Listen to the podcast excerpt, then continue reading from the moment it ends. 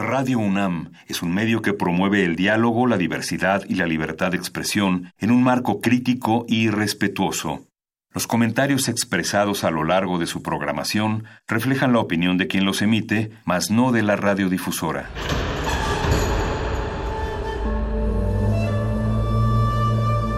Un templo para la apreciación del ser mediante el sonido. mediante el sonido. Para nosotros. El sol sale durante la noche. Nuestros gritos llevan la mesura del silencio. Y el descontento está lleno de baile y risas. A todo, incluso a nosotros, nos resistimos. La universidad Ustedes y nosotros somos la realidad. Resistencia modulada.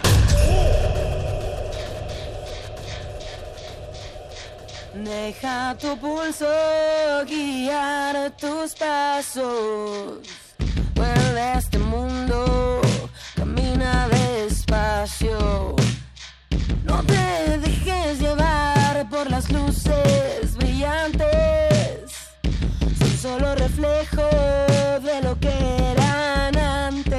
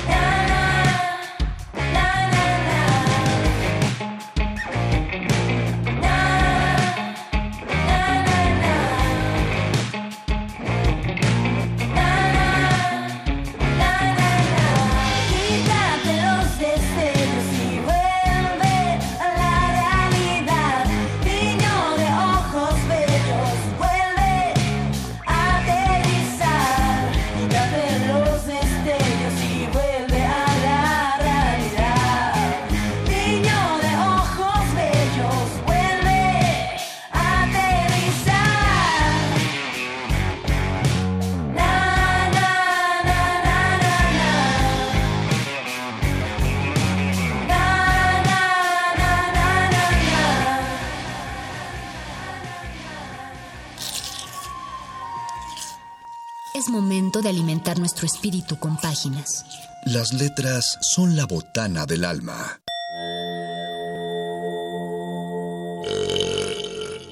Recuerda la máxima. Los libros son como los tacos. Aún los malos son buenos. Muerde lenguas.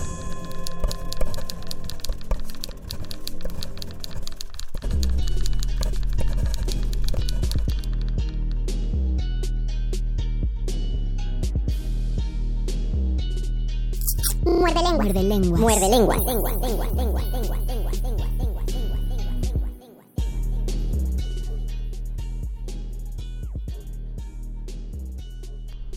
Algunos más creciditos que otros, otros apenas estamos intentando salir de esos primeros años de infancia mental, otros más parece que nacieron absolutamente madurados, pero aún así en todos, dentro de todos nosotros y en el interior de nuestros pequeños y asimilables y aprendibles cócoros, todos tenemos un niño en el cual podemos, al cual podemos regresar para recordar nuestras primeras lecturas, nuestros primeros aprendizajes, nuestra, nuestras primeras letras, el momento en el que aprendimos a leer y escribir que es un, una sensación de tremenda nostalgia que es el tema de esta noche de su Muerde Lenguas, 29 de abril, el Muerde Lenguas que ocurrió antes del Día del Niño. Lo saluda su compañero, el Mago Conde, eh, lamentándome, todavía no logro sobrellevar la. Bueno, tampoco el doctor Arqueles, no logramos sobrellevar el hecho de que Luis Flores se esfumó después del chasquido de, Tan- de Thanos, de eso ya hace un año.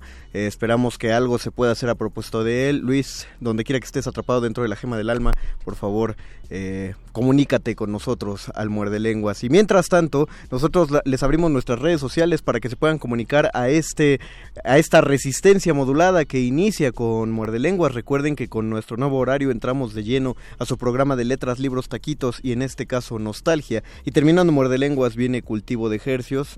Ya ni modo, ahora no vienen grabado, ahora sí vienen en vivo, pero vienen vienen vienen resistentes también. La nota nostra también llegará y el día de mañana recuerden que vamos a grabar desde la Facultad de Ciencias Políticas y Sociales en punto de las 12 del día. Si andan por allá o andan por Ciudad Universitaria y quieren que su voz se escuche en Radio UNAM, echen un grito. Si no andan por allá pero quieren escuchar qué sonó en la Facultad de Ciencias Políticas y Sociales, escuchen la retransmisión a nuestra hora regular, misma hora, mismo canal, aquí en el 96.1 de FM de Radio UNAM. Estamos en Facebook como Resistencia Modulada y en Twitter como arroba R Modulada. Y me parece que es todo lo que tenía que decir ya para introducir antes al inicio de este programa, porque como saben es lunes, el lunes en el que levantamos la poesía de la página y esos locos que se visten con ropas ajenas y se paran debajo de los reflectores lo llevan al fenómeno tres veces heroico conocido como teatro, porque como ustedes saben, este programa de radio tiene su, y aquí contestaba el otro, programa de mano.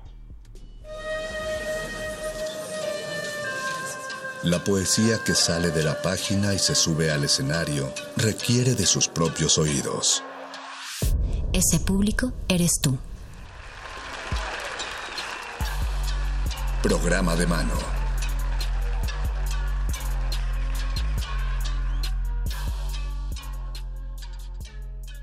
Y desde hace unos minutos ya habían la, convirtieron la alfombra roja que suele conectar la calle de Adolfo Prieto 133 con la cabina y la convirtieron en un montón de pancartas rojinegras alrededor de la estación. Es solo un performance teatral que nos hacen nuestros dos invitados de esta noche. Les doy la bienvenida a Blanca Vanessa Núñez y a Mario Esteban Durán. Bienvenidos a su cabina de Radio UNAM. Gracias por la invitación. No, gracias, a por ustedes. la invitación. Gracias por aceptarla, muchachos. Ustedes vienen contra el sistema o vienen de contra el sistema, más bien contra el sistema, este montaje del que van a informarle a los muerdescuchas a esta noche. Cuéntenos qué es contra el sistema. Bueno, Contra el Sistema es una antología de ocho mini obras basadas en el autor Steve Soler de su tri- trilogía de Contra el Amor, Contra el Progreso y Contra, Contra la la democracia. Democracia. Sí. Eh, digamos que él, él escribió estas, estas tres obras, cada una compuesta de ocho mini obras o de varias mini obras. Ajá. Y lo que hizo Jesús Delgado, nuestro director, fue tomar eh, pequeñas obras de, de estas tres, de Ah, estas de- tres grandes obras. En general de las sí, tres. contra el sistema, contra el progreso, contra la democracia y contra el amor. eh, estas pequeñas obras de que se tomaron de estas tres formaron contra el sistema. Entonces su planteamiento es que estos tres conceptos de, de las obras originales son, son conceptos eh, creados por el sistema o, im- o imbuidos en nosotros, o por qué lo nombraron contra el sistema esta totalidad. Te comento. Este, bueno, esta, estas obras están basadas en un humor negro, sátira de, digamos, de la crueldad de la sociedad contemporánea y futura. Es como un mundo futuro en donde el sistema, la sociedad nos ha impuesto el matrimonio, la economía, este, la muerte Ah, el amor. el amor, un montón de, de, de reglas. Y en esta y en esta en esta obra de teatro, o en- más bien en este guion, en esta en esta escritura de, de Steve Soler, este pues se burla un poco, es un- es una lo que se trata es de que mientras se ríe el espectador, porque te digo que es una comedia, Claro. reflexione sobre estos, estos conceptos. Ok, ok. ¿Estas eh, ocho obras se cuentan de principio a fin cada una de ellas o se mezclan las ocho mini obras en algún Son momento? independientes. Son independientes, Son se van contando una, cada, una Sí, después de la otra. Digamos que lo que lo que engloba todas las obras es esto mismo de contra el sistema, es este mismo concepto de, de estos preceptos que ya están estipulados en la sociedad y que y que va- van van reflejándolos a, a- a lo largo de la obra. Pero uno como espectador llega y ve la primera y en cuanto acaba empieza la siguiente, ¿no? Correcto. No hay pausas, no van moviéndose. ¿Y eh, la cantidad de elencos o del equipo de trabajo para todas esas obras es reducido? Somos siete actores. siete actores para las ocho obras. Sí. Así es. Entonces a ustedes les toca dobletear, tripletear, Sí, yo Tripletear. estoy en cuatro. cuadripletear, cuatro. Sí. Y yo estoy en tres.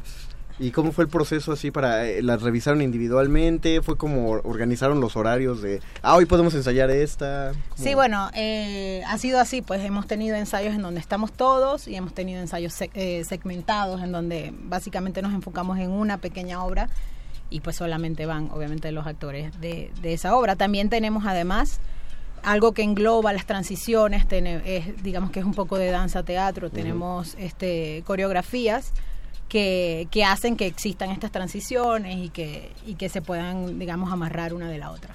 ¿Ya se enfrentaron al público con este montaje? Sí.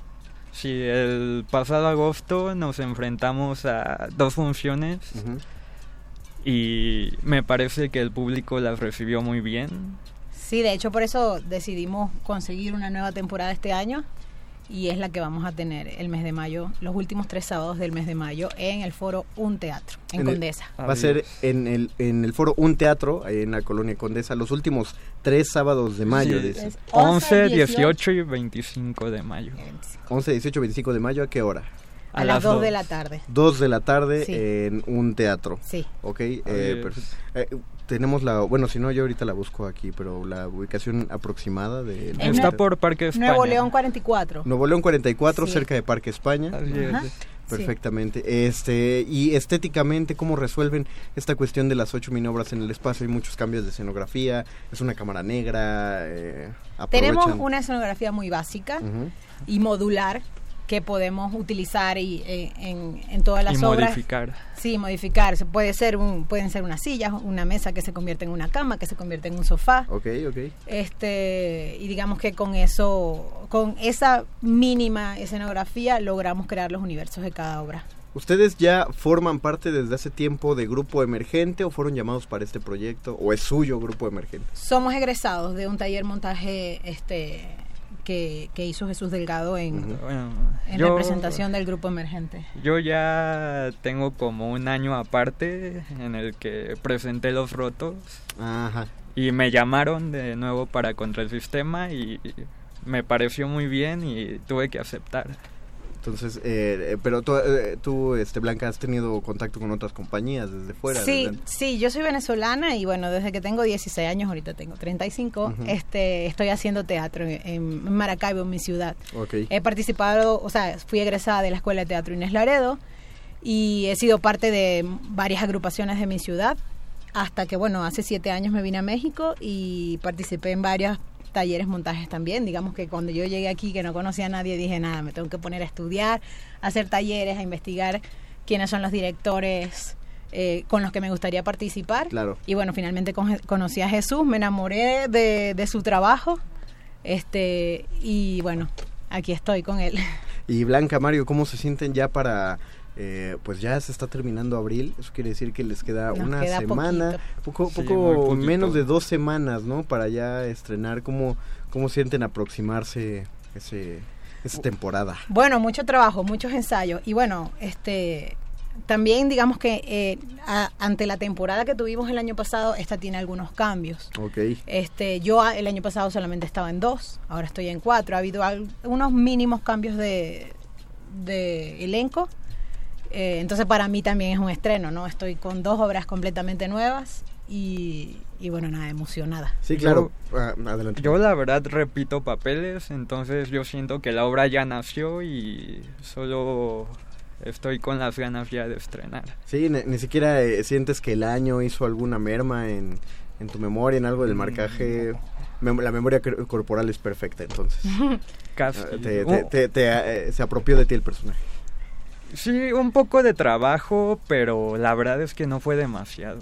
Ah, Y lo, y perfecto. lo bueno que pasa con estas, digamos, con estas segundas temporadas que vamos teniendo es que sí crece un montón la obra. Claro. O sea, eh, digamos que en, los prim- en las primeras funciones, bueno, como es el estreno, como digamos que está el nerviosismo porque estamos presentando esta obra por primera vez, ya en esta oportunidad nos sentimos mucho más confiados y nos permite jugar mucho más con lo que ya teníamos, digamos que esa es la base. Entonces ahora nos permite cambiar, jugar, reírnos nosotros mismos de lo que estamos Sí, haciendo.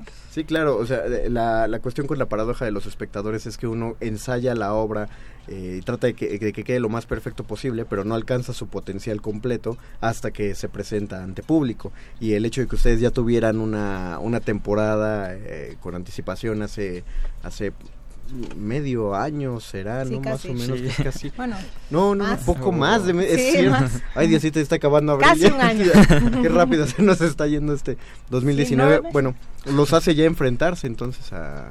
Sí, sí, es, eh, y además en cada función es diferente, el público reacciona diferente, digamos en una obra que se explotaban de la risa en otro en otra función o digamos en un momento de esa obra, Claro. en ese momento el público te daba una respuesta y en otro y en la otra función no, pero es en otro lugar en donde con- obtienes esa respuesta, ese feedback del público. La, la sorpresa siempre de lo inesperado de los espectadores con la comedia, ¿no? Correcto. Sí. Pues recordamos que Contra el Sistema está los sábados 11, 18 y 25 de mayo en el foro Un Teatro. Un teatro que está en Nuevo León 44, Correcto. allá en la Colonia Condesa, cerca del Muy- Parque Ujú. España, ¿no? Sí. Entonces, eh, pues ya saben, eh, atiborren el estreno, quédense, quédense afuera por tanta gente que llega, y luego vayan a la segunda función y ahí sí lleguen antes y dejen a otros afuera, de tanto que se llene el teatro en estas tres funciones. Eso es cuando menos lo que les deseamos aquí en Radio UNAM. Algo con lo que quieran dejar a los, a los muerdescuchas, sus redes sociales.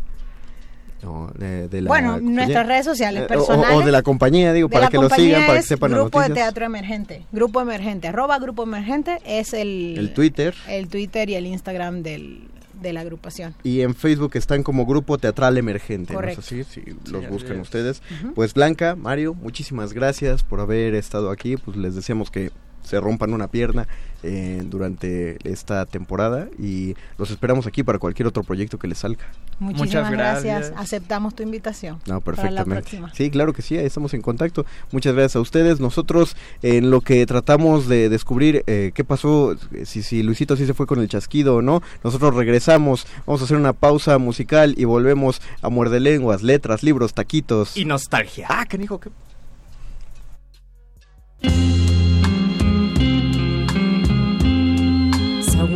muerde lenguas.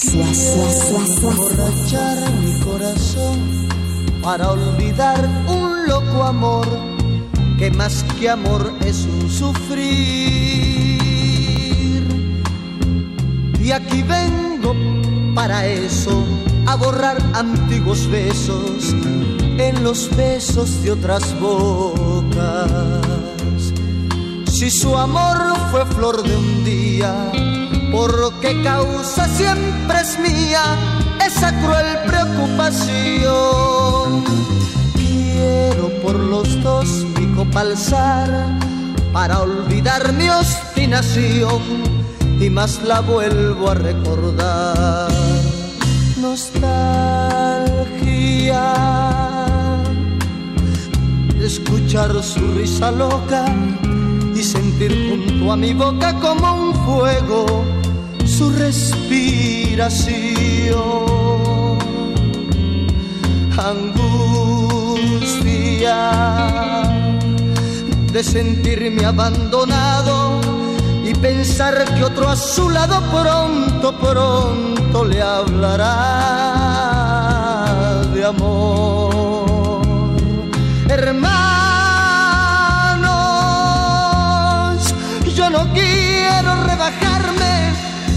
pedirle, ni llorarle, ni decirle que no puedo más vivir. Desde mi triste soledad ver caer las rosas muertas de mi juventud. Y me bandoneó tu tango gris, quizás a ti te hiera igual algún amor sentimental.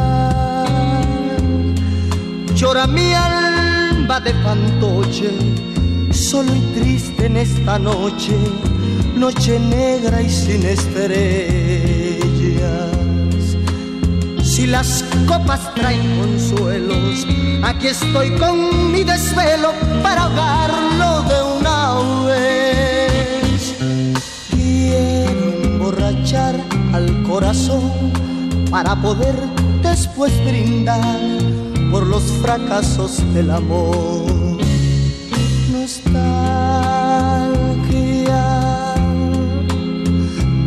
de escuchar su risa loca y sentir junto a mi boca como un fuego su respiración. Angustia de sentirme abandonado pensar que otro a su lado pronto, pronto le hablará de amor. Hermano, yo, yo no quiero rebajarme, ni pedirle, ni llorarle, ni decirle que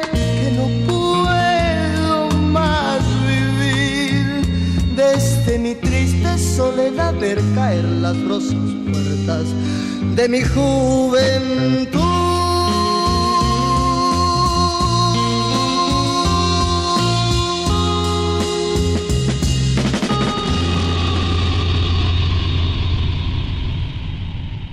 Muerde, muerde, muerde. Muerde lenguas. Muerde, muerde, muerde,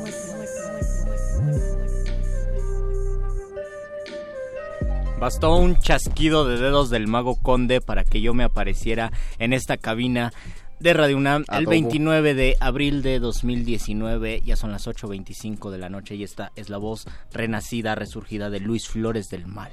Lo que acabamos de escuchar es nostalgia de los ¿quiénes? De los, terrícolas. De los terrícolas. Saludos. Escuchamos nostalgia porque vamos a hablar de la nostalgia y de todos, todos los libros que se han escrito a partir de la nostalgia. No creo que exista algún poema elegíaco o, o algún texto trágico sin que tenga un trasfondo de nostalgia o de algo que se va a convertir después en nostalgia. Podríamos empezar por definir qué es la nostalgia para para que todos nos ubiquemos eh, exactamente el mismo en, en el mismo stat de, de concepto porque a lo mejor se está usando como sinónimo de tristeza como depresión chiquita O como eh, depresión muy grande, tal o vez. como depresión Ujú.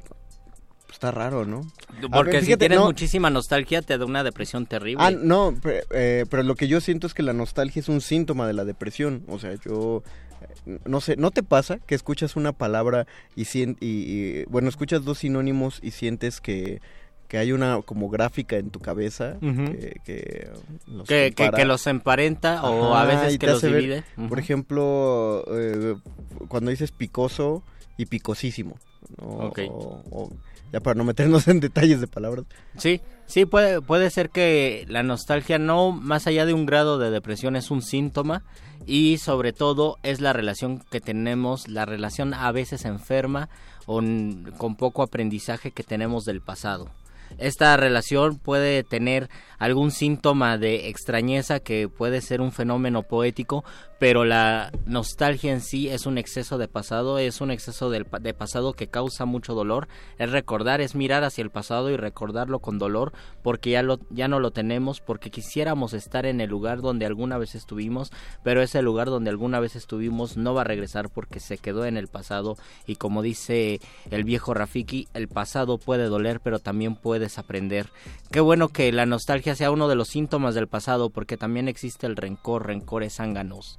Decía Gorostiza, decía Gorostiza en Muerte sin fin son zánganos los rencores. La nostalgia es más leve, pero es igual de venenosa.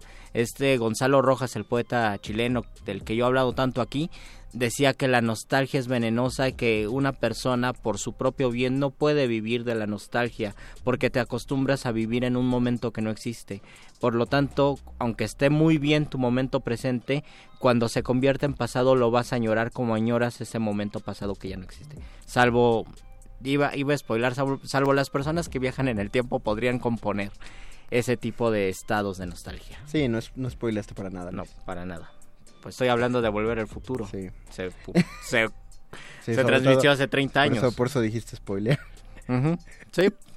Pero eso a grandes rasgos es la nostalgia. Se puede hablar mucho de la nostalgia o se puede escribir mucho de la nostalgia. Yo creo que hay personas que crean una poética en la nostalgia, una literatura a partir de la nostalgia. Y creo que, por ejemplo, el gran libro de, o los dos grandes libros, bueno, de los grandes libros en español, están basados en el pasado y están basados en la relación incómoda que se tiene con el presente mirándolo hacia el pasado. Uno de ellos es el Quijote. El Quijote es el caballero andante que extraña los momentos del pasado cuando las personas se enfrentaban eh, con espadas y no con armas de fuego que empezaban a surgir en el siglo XVI, siglo Sí. XVII, y él quisiera volver al momento de los caballeros andantes, un pasado idílico que así por lo menos lo plantea el Quijote, el personaje, que quiere regresar, pero ya no se puede porque el mundo ha cambiado y porque España se convirtió en un, en un imperio y porque los feudos ya no existen más que en Juego de Tronos. Y ese es un tipo de nostalgia, pero también está la nostalgia de Pedro Páramo, que más que nostalgia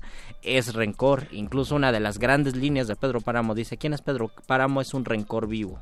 Yo no, yo no sé si el Quijote entraría en nostalgia porque él no la, no la padeció en ningún momento.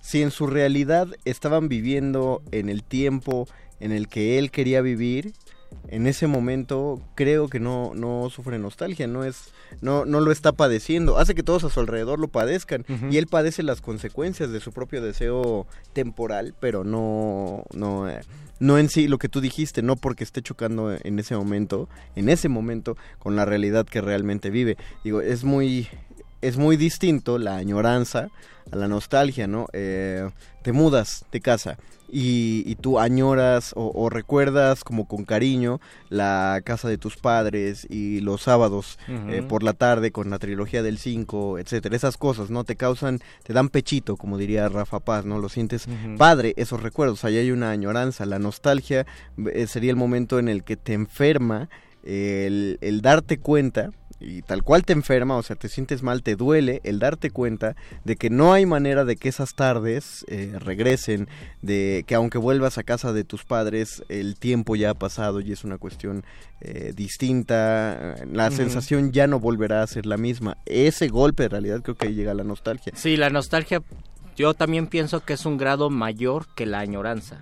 Sí, sí, sí, sí. La añoranza puede ser algún momento de, ah, qué, qué buenos tiempos Ajá, pasamos. exactamente, añoranza todavía está padre, ¿no? Es Ajá, bonito platicar. ah, qué, qué bueno, es- estuvo padre Estuvo ese, padre. ese tiempo. La nostalgia es cuando ya te pega tanto que te puedes enfermar o que solamente estás mirando o estás intentando volver a ese lugar. Por eso pienso que hay un cierto grado de nostalgia en el Quijote porque está volviendo a ese lugar como el chaborruco que no se conforma con que no nos conformamos, tengo que hablar en primera persona del plural, con el, con el año 2019 y añoramos cosas de los 90 y esa añoranza, si se transforma en nuestra forma de vida, puede convertirse en nostalgia y en el Quijote, el, el Hidalgo, eh, Alonso Quijano se convirtió en una forma de vida y por lo tanto se volvió nostálgico.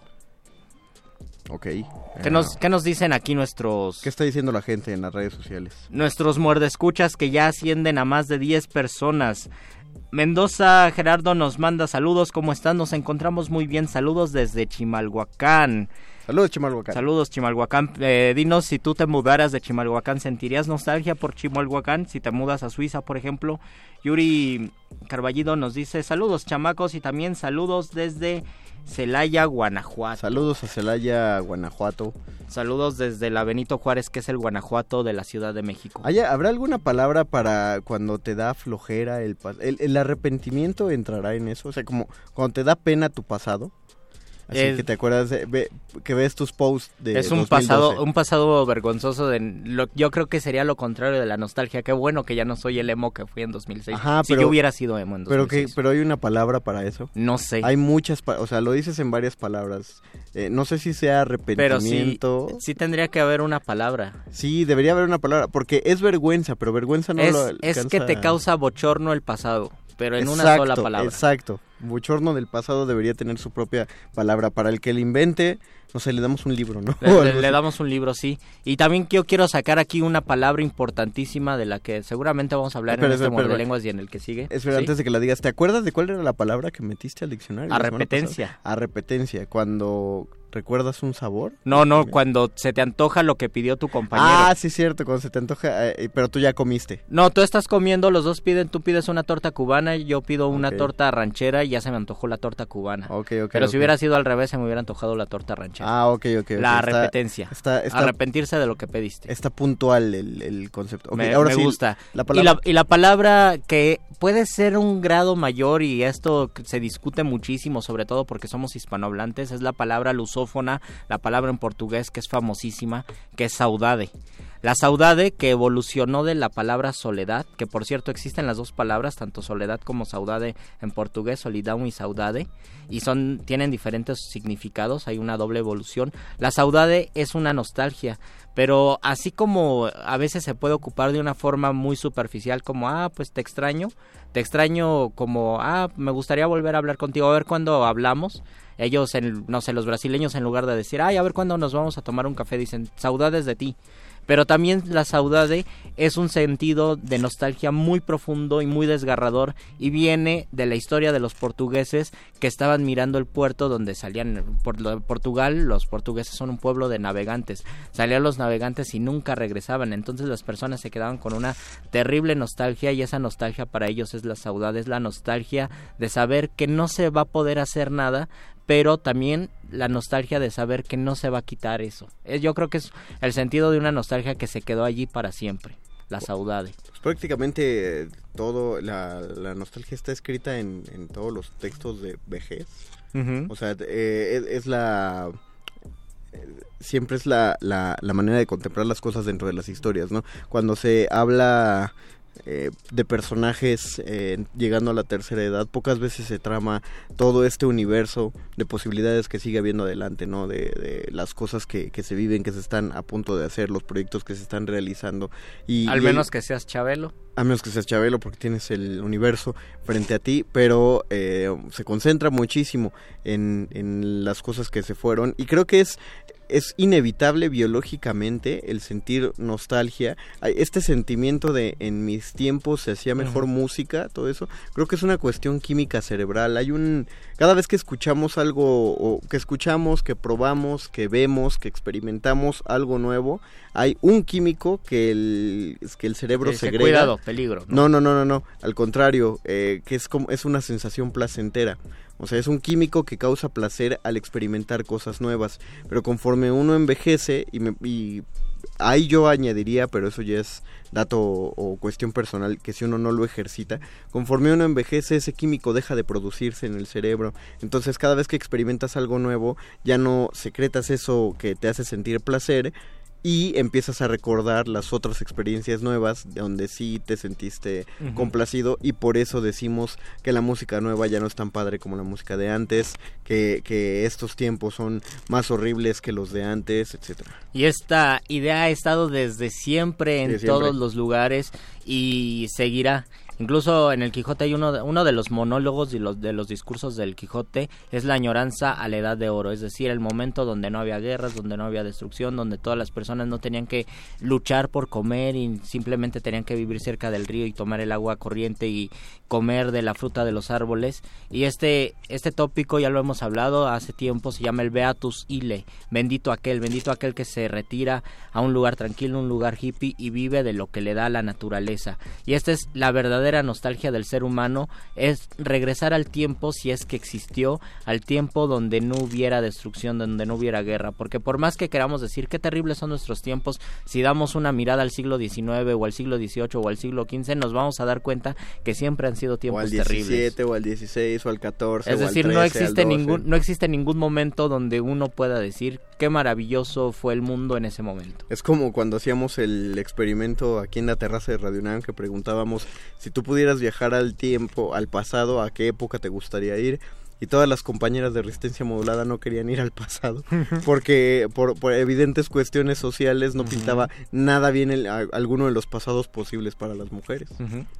Sí, si el presente pinta difícil. Ahora imagínense el pasado. Vamos a leer otros dos comentarios y escuchamos una, una nostálgica rola. Me ¿Les gusta. parece? Me gusta. Cintia nos dice saludos desde Celaya, ya no, ya habíamos mandado saludos a Guanajuato. Salud, Guanajuato. Y, perdón, no veo. Tú puedes. muy- Tú puedes. Aristóteles se preguntaba por qué las grandes bon- los grandes hombres son melancólicos. Asimismo, Nietzsche decía que el dolor de estar vivos y estar destinados a la muerte se debe trasvalorar, es decir, el dolor hay que transformarlo en arte. A mí me gusta mucho esa idea, sobre todo porque muchos de las no- de las personas nostálgicas se volvieron grandes poetas, aunque ah, si personalmente me dan a escoger entre ser nostálgico y ser buen escritor, eh, con la paga de ser nostálgico prefiero no ser nada. Pero en, en realidad ahí yo diría quién no es nostálgico. O sea, de, de a, a cierta edad o en cierto momento de la vida, ¿quién no se vuelve un nostálgico? Hay Todos personas que tenemos un grado de nostalgia. hay personas que no lo expresan, eso sí te la paso, pero la nostalgia es un sentimiento que nos llega a embargar a todos. Digo, eh, ustedes pregúntenle a cualquier persona, pídanle que les cuente dónde creció o, o- o dónde estudió o la historia de su mejor amigo o la primera pareja que tuvieron y van a ver cómo renace la nostalgia de todos. Creo que eh, es, sí, los grandes escritores sí han sido nostálgicos, pero porque son seres humanos. Sí, es- Más bien, eso es verdad. o sea, yo diría que fueron personas que abrazaron la nosta- su nostalgia, porque lo que una cosa que sí encontramos en la humanidad son personas que niegan su nostalgia, eh, quizá como un mecanismo de defensa. Y tendríamos también justo ¿eh? que saber qué hacer con esa nostalgia, cómo transformarla para que salga algo bueno y no para que nos enferme, porque también la nostalgia puede somatizar. Sí. Y esto lo estoy diciendo al tanteo, no sé mucho del tema. Pero creo que- Somatiza, te coyes, pero eso es verdad, te se convierte en enfermedad y te hace daño. Sí, creo que, que- que lo dijiste bien. Y el otro comentario era... El otro comentario, María Salas nos manda poemojis y nos Ah, saluda. Gracias. Emojis María de vuelta Salas. para ti, Hola, María chavos. Salas. Ahora sí vamos a escuchar una rola, las cuales les mencionaremos cuando volvamos de esa pausa musical. Están escuchando Muerde Lenguas, Letras, Libros, Taquitos. Y nostalgia. Muerde lenguas. Muerde lenguas. I remember the first time I was in love. It was all the way back in 1997. I stole my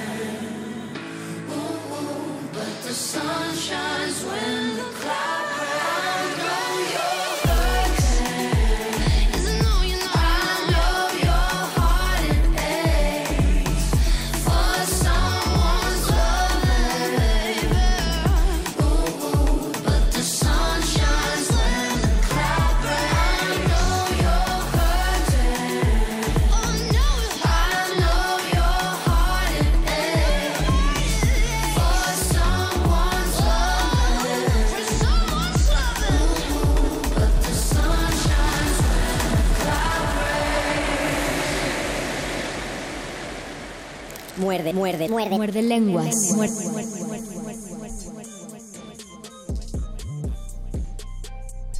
Escuchamos Nostalgia de Moe. ¿Cuántas canciones con la que se Moe. titulen Nostalgia Moe. existirán? Moe. De la llamarada Moe. Moe. Solo nostalgia. Los capítulos, por ejemplo, hay, hay una cosa entre reconocer que los capítulos actuales de Los Simpsons estén muy feos y otra cosa en concentrarse solamente en ver los episodios a- anteriores. Digo, yo lo hago, pero Ajá, sí es, ahí es una cosa de nostalgia porque son, son eh, o, no, o no lo sé ahora que ahorita que lo estaba pensando. Si uno regresa a una serie televisiva eh, de, de antaño y la vuelve a ver, eso contará como nostalgia porque no hay no hay dolor. Digo, o sea, finalmente uno está disfrutando sí algo del pasado, pero Tal, no- tal vez entramos en un, en un problema léxico donde si nostalgia a fuerzas debe, debe ser doloroso. doloroso y la añoranza no, porque a lo mejor yo sé que en muchos casos la nostalgia y la añoranza suelen ocuparse como sinónimos y no pasa nada. Por ejemplo, ah, sí que nostalgia de ese tiempo. Ajá. Y puede ser algo tranquilo y yo creo que mucha gente lo puede ocupar así. Incluso hay programas de radio dedicados a la nostalgia donde no es que lo, lo escuches para que te cause dolor o para revivir antiguas heridas, sino porque estás recordando un momento que te gustó mucho de tu, de tu pasado. Creo que ah, en cierto grado la nostalgia es algo que nos que, no, que nos puede llenar y nos puede incluso hacer bien porque estamos en paz con nuestro pasado. A veces esto se convierte en un conflicto cuando ya no estamos absolutamente nada cómodos con nuestro presente y pensamos que todo tiempo pasado fue mejor, como decía Jorge Manrique, pero a grandes rasgos la nostalgia, la añoranza pueden ocuparse como sinónimos y es por eso que ciertas personas como nosotros vemos con un grado de nostalgia los eh, los programas de los Simpson de los años 90. Ok, ok, ok, ok, eh, en eso estoy de acuerdo. Quitemos la, la sentencia dolorosa dentro del, del- la descripción de... ¿Puede o no puede ser doloroso? Puede o no puede ser dolorosa, pero, eh, y, y ahí vamos a- hacia otro debate, pero yo considero que eh, la nostalgia tiene, es, es como un estado, ahora sí que es un modo de vida, no en general, o sea, de temas en específicos, es un estado mental que sí impide ver hacia adelante o Sí. impide ver claramente hacia adelante. Eso, eso también lo creo. Si alguien, si alguien tiene eh, un contraargumento para esto, estaría muy padre leerlo, porque lo estoy formulando apenas No, aquí yo, yo lo pienso, yo lo pienso de las dos maneras. Impide ver hacia adelante y también y también impide que veamos hacia nuestro presente y nos y nos causa mucho conflicto porque no podemos saber en dónde estamos parados y cómo valorar lo que tenemos porque estamos valorando más lo que ya pasó. Pero en el momento en que pasó es una trampa también mental porque en el momento en que pasó tampoco lo valoramos y pudo ser una un momento con mucho tormento, pero nuestra mente que es muy tramposa nos hace recordar las cosas buenas y no nos hace ver, ver el panorama tal como era todo. Es como cuando nosotros que hemos a las prepas de la UNAM, ahora con lo de Voces en el Campus, eh, platicaba con Paquito de Pablo. Si no lo conocen, él tiene un programa de radio, no me acuerdo cómo se llama, pero va después de Muerde Lenguas. Platicaba con él a propósito de si volveríamos a estudiar en la, en la prepa. eh, incluso teniendo o no teniendo el conocimiento que tenemos ahora y, le comentaba que o sea sí es muy padre la prepa eh, pero creo que se ha hecho eh, casi un cliché se ha- una sobrevaloración al pasado al pasado preposo porque si recordamos eh, o, más bien si añoramos ahorita desde nuestra vida eh, de primera adultez la prepa lo que creemos es que vamos a vol- vol- podríamos volver en todo caso a una edad pero con las libertades y las facilidades que tenemos Exacto, ahora sí. es decir volver a la prepa implica para muchos de nosotros no Volver a la pobreza. no tener dinero, no tener tiempo, eh, tener un montón de dificultades sociales con las cuales tuvimos que lidiar para aprender, eh, vivir en otro lugar, eh, vivir bajo otras reglas. Y enfrentarse a estados mentales que eran terribles, como Sí. un examen, despertarse a las 6 de la mañana, Ah, salvo los sí, que están horror. trabajando, pero, por ejemplo, la idea de despertarse para un examen a las 7 de la mañana del que no estudiaste o del que no recuerdas nada porque ya pasaron dos semanas de vacaciones, es un evento completamente eh, que uno lo quiere evitar a toda costa porque nadie quiere volver a eso. Pues, pero, es que- pero, es- ajá, pero hay momentos en que uno recuerda cosas buenas. Sí, exactamente, esa es, esa es la cosa, hay que, habría que saber darle la medida correcta a, a la- al recuerdo, ¿no? Es padre, cuando uno piensa, era padre la, la, es- esa edad, ¿no? O esa, o esa persona a la cual no volvió a frecuentar, o estar en los salones eh, tomando las clases que tomaba, eso, eso sí, pero creo que cuando uno se establece en la nostalgia, esta corriente actual de las redes sociales de decir, ah, sí, pero qué chafa ahorita la vida adulta, pues creo que, es, que en muchos casos es lo mejor que nos pudo tocar a muchos. Digo, no, no digo, no estoy diciendo que particularmente algunos seamos afortunados, creo que a todos nos está llevando, nos está cargando un poquito el payaso, cada quien a su manera particular, Cada quien tiene sus privilegios, pero también Ajá. cada quien tiene sus obstáculos. cada quien tiene su payaso, eh, sus obstáculos, y entonces, pero mm, creo que estamos eh, desperdiciando, si lo quieres decir así, malvalorando la, la vida a donde la hemos llevado. Y de esto nos vamos a dar cuenta justamente cuando empezamos a cumplir después de 25 años, 30 años con los familiares, con las personas cercanas, con nuestros abuelitos y te das cuenta que un día ya no están, allí te entra algo que lo por más que lo hayas leído y por más que hayas visto películas, leído poemas, escuchado canciones respecto a valorar, si no lo comprendes, si no lo aprendes en tu corazón con H, jamás lo vas a poder eh, integrar a tu vida porque nada más es información de, ah, pues sí, lo tengo que valorar porque un día se va a ir. Pero el justo cuando se va, te das cuenta de que pues no mienten todas las personas que saben que tenemos que valorar algo. Las reuniones familiares ganan otra relevancia. Y así con esto entramos al último segmento, que es también su segmento favorito de este programa. La hora de la iluminación. Con el doctor Arqueles.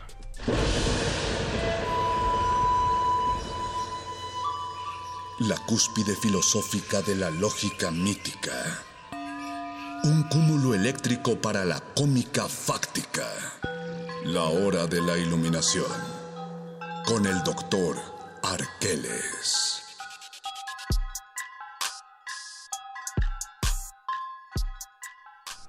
Para una persona que lo puede ver todo en todo momento y tiene acceso a todas las líneas temporales, ¿existe la nostalgia, doctor? ¿O es posible vivir sin la nostalgia? Solo existen los finales alternativos de Avengers Endgame, Mario Conde. Ay, Diosito. Hoy. Que ¿Usted no vio, usted cierto. vio eso- esos, oiga, sí, Usted vio una película y las 14 millones de posibilidades. 14 millones 604 películas que nadie más pudo ver, las vio el doctor Arqueles. Por su pollo. Híjole, Pero luego- dejemos Luego le ese invito, le invito un, este, un licuado de plátano y me las cuenta todas, por favor. Chicheñol. Dejemos ese tema aparte y hablemos de la nostalgia, muchachos. Cuéntenos de Eh, la nostalgia, doctor. ¿Tienen idea de cuál es el origen del término? No, pero suena una palabra muy griega, la verdad. Sí, curiosamente sí lo es, pero en realidad es un neologismo. Una palabra creada posterior a la época del florecimiento del lenguaje griego. Oh. Ok. y fue creada por un eh, estudioso, un médico europeo llamado Johannes Hofer, Quien la propuso para analizar una serie de efectos patológicos, es decir, de condiciones de enfermedad que ocurrieron a los soldados suizos al alejarse de su patria durante la guerra. Es decir, sí, el primer significado de la nostalgia sí era patológico, era algo enfermizo. Sí, y es curioso ver que este personaje, Johannes Hofer, lo retoma y hace el neologismo porque propiamente es, digamos, aquello que también le ocurrió a Odiseo durante su famosa Odisea, precisamente. Se aleja de casa y obviamente añora el pasado, su hogar, su tranquilidad. Y esta es la cuestión que caracteriza, diría yo, a la nostalgia. Eh, se podría decir también que se le vincula con esta palabra en inglés que es como estar enfermo de casa, es decir, Mm. cuando uno extraña su hogar y su origen. Y Homesick. exactamente Homesick. el homesick. En español no tenemos una traducción literal, sin embargo entendemos esta sensación de no pertenencia, de alejamiento de lo que hace que uno sea lo que es y estas caracterizaciones dan pie a otros fenómenos y a otras enfermedades, tal vez como la depresión. que también puede dar pie a creaciones estéticas y creo que mucho se ha escrito sobre la muerte, sobre el desamor, incluso sobre el exilio, que tal vez fue la nostalgia más característica o más emblemática del siglo XX, las personas que abandonan el país por obligación, no por voluntad, y tienen, tienen siempre su mirada puesta en el país. Una, un dejo de esperanza por volver, como ocurrió tal vez precisamente con los españoles transterrados acá en México, Ah, sí. que sí, justo ocupaban el término transterrado, no para considerarse exiliados, sino que habían cambiado de patria. Que lo estaban. Eh, sí, lo manera, estaban, lo estaban, pero era una forma tal vez, Mario Conde, de negar esa nostalgia, de pensar que una nueva patria los habría recibido y que la anterior pues ya no era tan necesaria. Así es como la nostalgia funciona y de hecho hay infinidad de ejemplos de cómo la nostalgia funciona en la literatura y en el carácter intelectual de la humanidad. Finalmente es, digamos, una de las cosas a las cuales el ser humano puede recurrir simplemente pensando en esto de ir a tiempos mejores o al pasado, porque siempre se está recurriendo a lo que ya nos tocó Y a lo que ya fue mejor. también. Sí, ya lo decía Mario. Y en el caso tal vez de los fenómenos geohistórico-políticos, pues siempre se piensa que, por ejemplo, ya que la palabra es griega, los griegos sí tenían democracia, ¿no?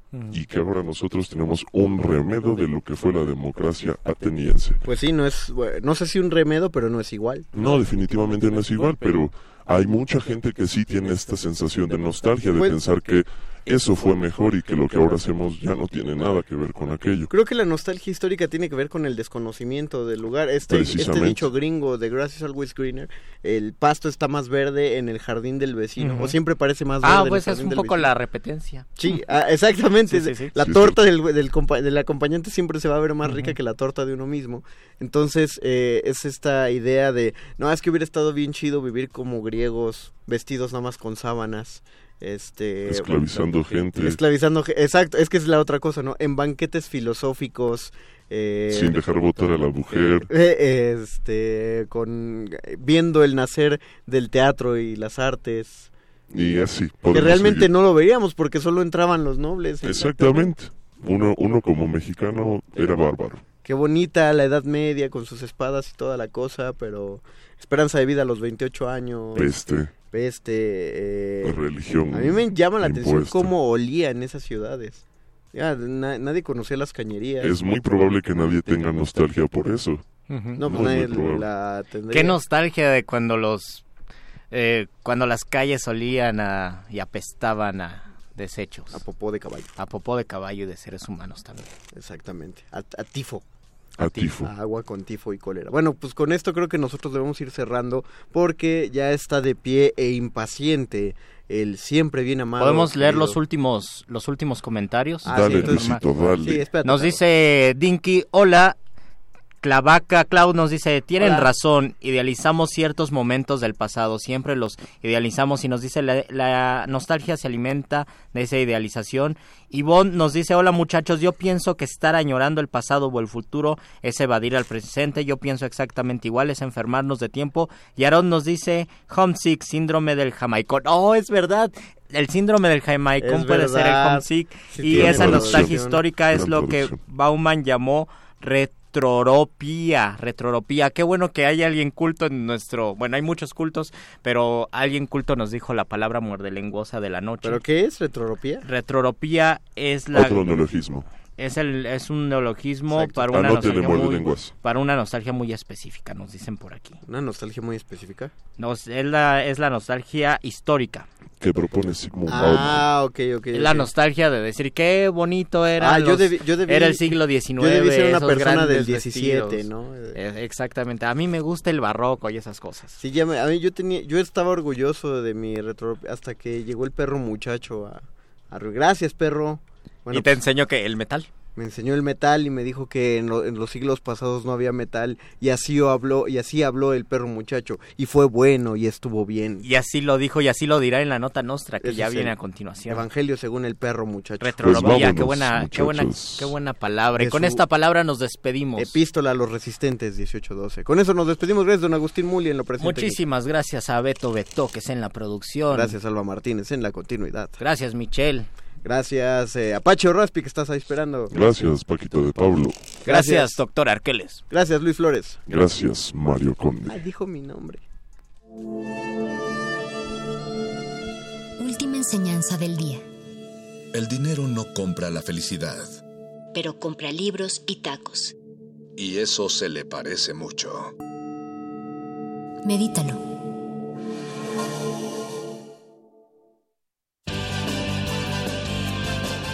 Interrumpimos lo que sea que esté escuchando para darle nuestro supuesto corte informativo.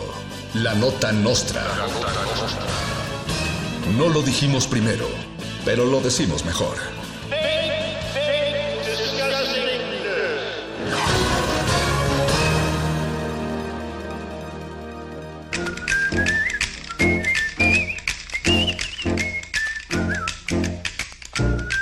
Las noticias más inútiles de la semana previas al Día del Niño en la Nota Nostra.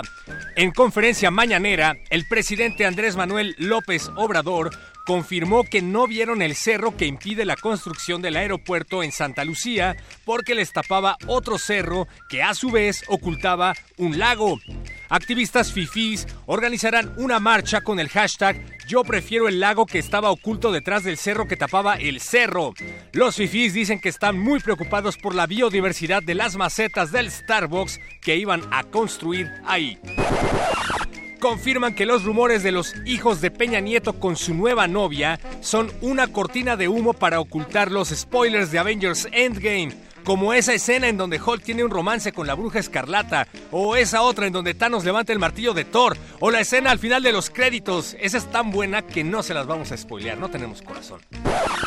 Y hablando de Avengers Endgame, informamos a los hipsters enojados porque dicen que no hay otra película en el cine, que existen otras opciones, como por ejemplo la Cineteca Nacional, el Cinematógrafo del Chopo, el Cine Tonalá, la Sala Julián Carrillo de Radio UNAM y hasta puestos de discos pirata en donde pueden incrementar su amplio acervo cultural y ver cine de autor. Hay muchas opciones. Gobierno de Andrés Manuel López Obrador anuncia que dará becas a personas que no hayan visto Avengers Endgame. En caso de que seas adulto mayor, además de un subsidio, se te, se te otorgará un palomero de Thanos. También se brindará atención médica en el IMSS a personas que lloren por haber sido spoileados. Lo feo de Vengadores es que se llena la sala y es una cosa muy mala atascarse de sudores. Hubo muchos insabores, pero lo que más me intriga es la terrible fatiga de estar tres horas sentados con los traseros sudados e inflamada la vejiga.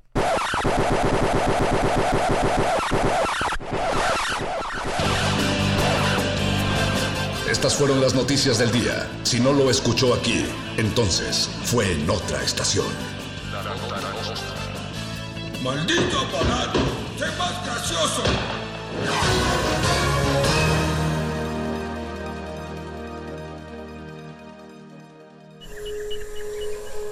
Dentro de nuestra habitación, la ciudad se disfraza de apatía, pero las apariencias engañan. Cada sonido nos grita una historia urbana.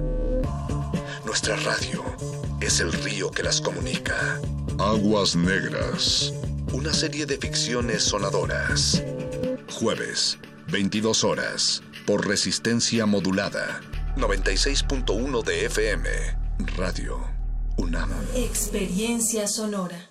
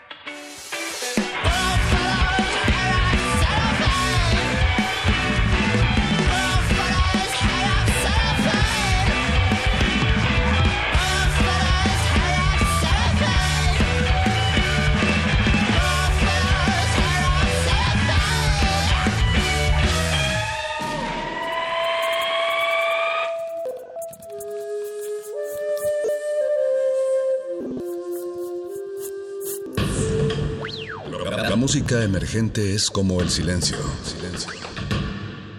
Presente a nuestro alrededor. Pero audible solo para quienes tienen disposición de escuchar.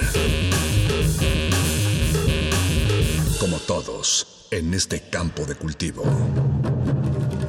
Cultivo de hercios.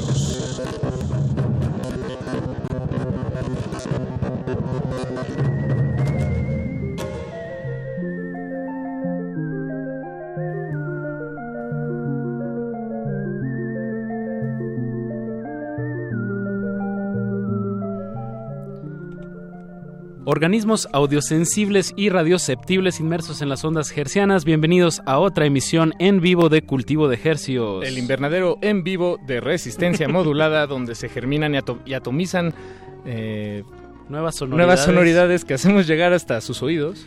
Por la frecuencia del 96.1 de FM. XEUN.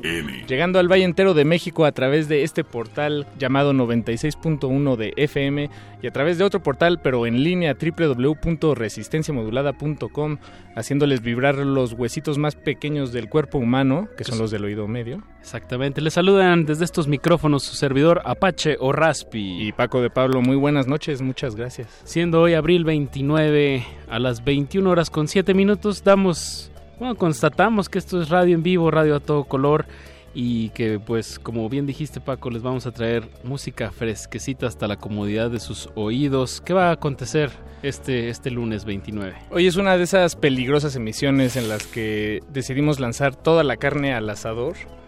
Y bueno, tenemos casa llena. En unos momentos más estaremos platicando con Fernando Hefti sobre su proyecto Fish Lights. Después también charlaremos con Benito Jiménez, que nos visita desde Chihuahua. Él tiene un proyecto musical que se llama Vi- Vieno. Perdón, Vieno, que Vieno. se presentó este domingo en el Tierra Pit, ahí en el Parque Bicentenario. Y antes de todo eso, queremos hacerles una invitación en viva voz de un viejo Uy. colaborador, eh, antiguo camarada, pionero pero- de este de esta Sí. de este movimiento de este proyecto que se llama Resistencia Modulada. Así es, un pionero sin duda, eh, un viejo amigo, pero eso no le quita la fresquedad y por eso lo invitamos aquí a Cultivo de Ejercios. ¿Fresquedad está bien dicho? Me suena sí, ¿verdad? Está mal. extraño, pero no, Le preguntaría dice- a los muerdelenguas, pero como no saben poner buena música en su programa, no, no me les voy a acercar. Eh, bueno, llamémosle eh, música fresca. punto. Exacto. Y Alejandro Albarrán está en la línea. Alejandro, ¿cómo estás? Amigo Paquito. ¿Cómo, estás, están, Albarrán? amigos? Muy bien, Albarrán, viejo amigo, músico, poeta y loco. Eh, ¿Alguna vez fue un muerdelenguas? Exactamente, fue fue de muerde lenguas. ¿Cómo cómo estás, Alejandro? Ahora soy muerde almohadas.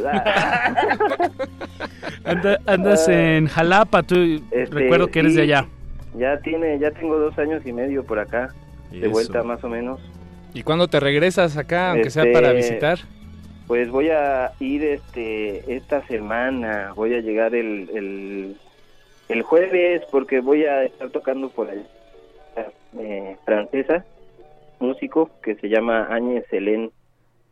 Áñez Elén. Y eh, vas a estar tocando con, con ella, perdón, ella, Con ¿verdad? ella, Sí, ajá. sí. En- Áñez ¿Vas a tener Elén. tres fechas o tres, cuatro fechas? Es- Sí, cuatro fechas ahí, eh, una vamos a estar con varias bandas en Capitán Gallo, que es el 2. El 2 que Este, vendría siendo el jueves. ¿eh? Ajá, el jueves.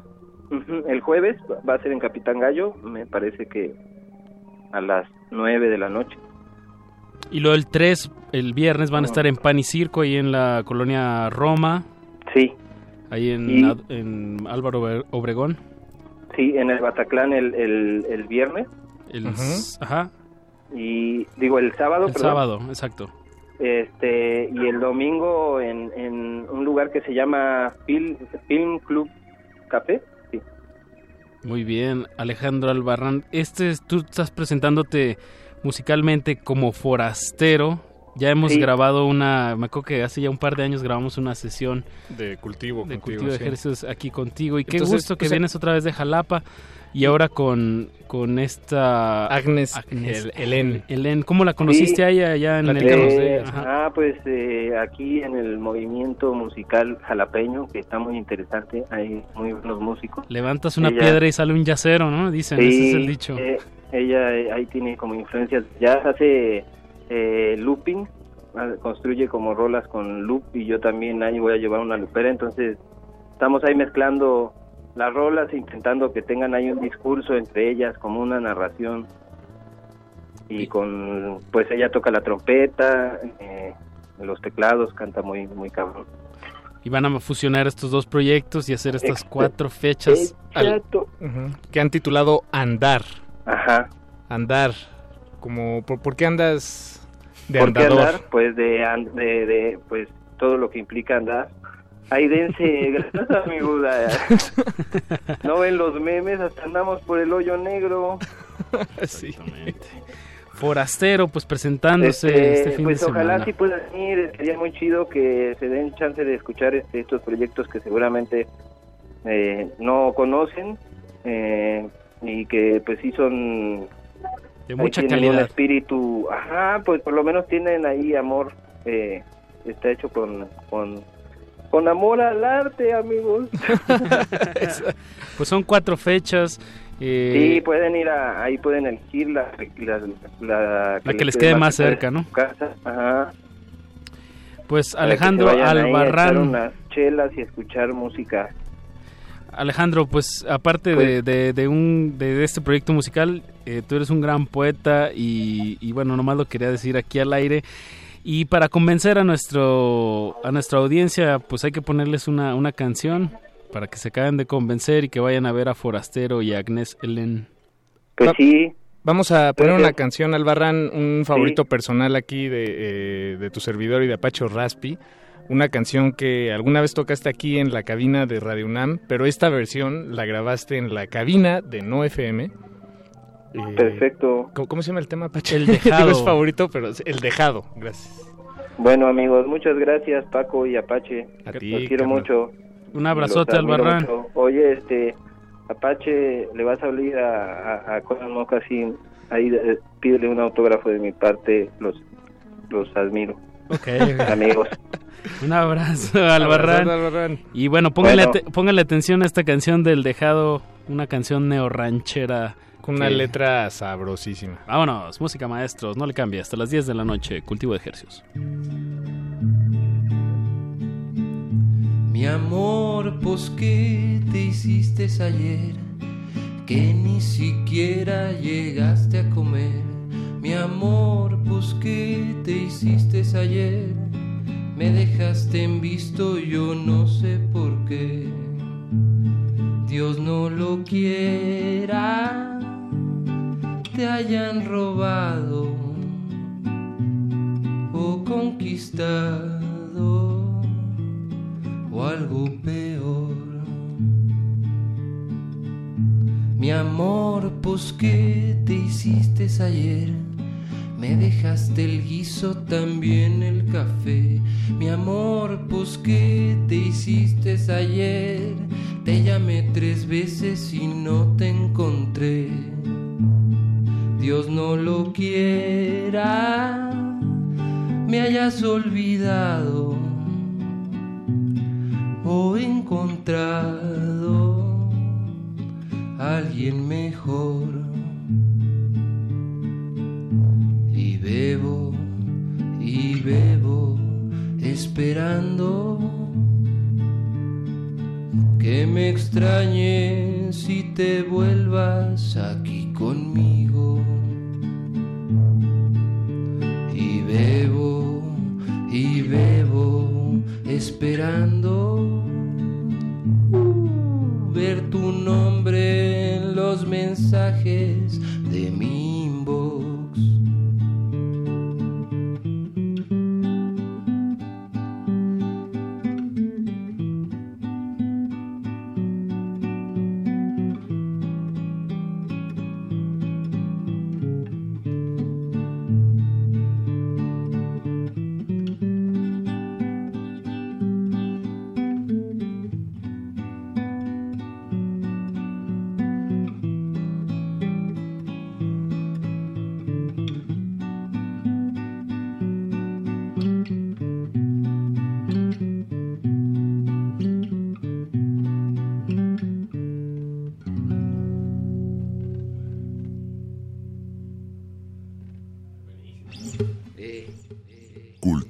cultivo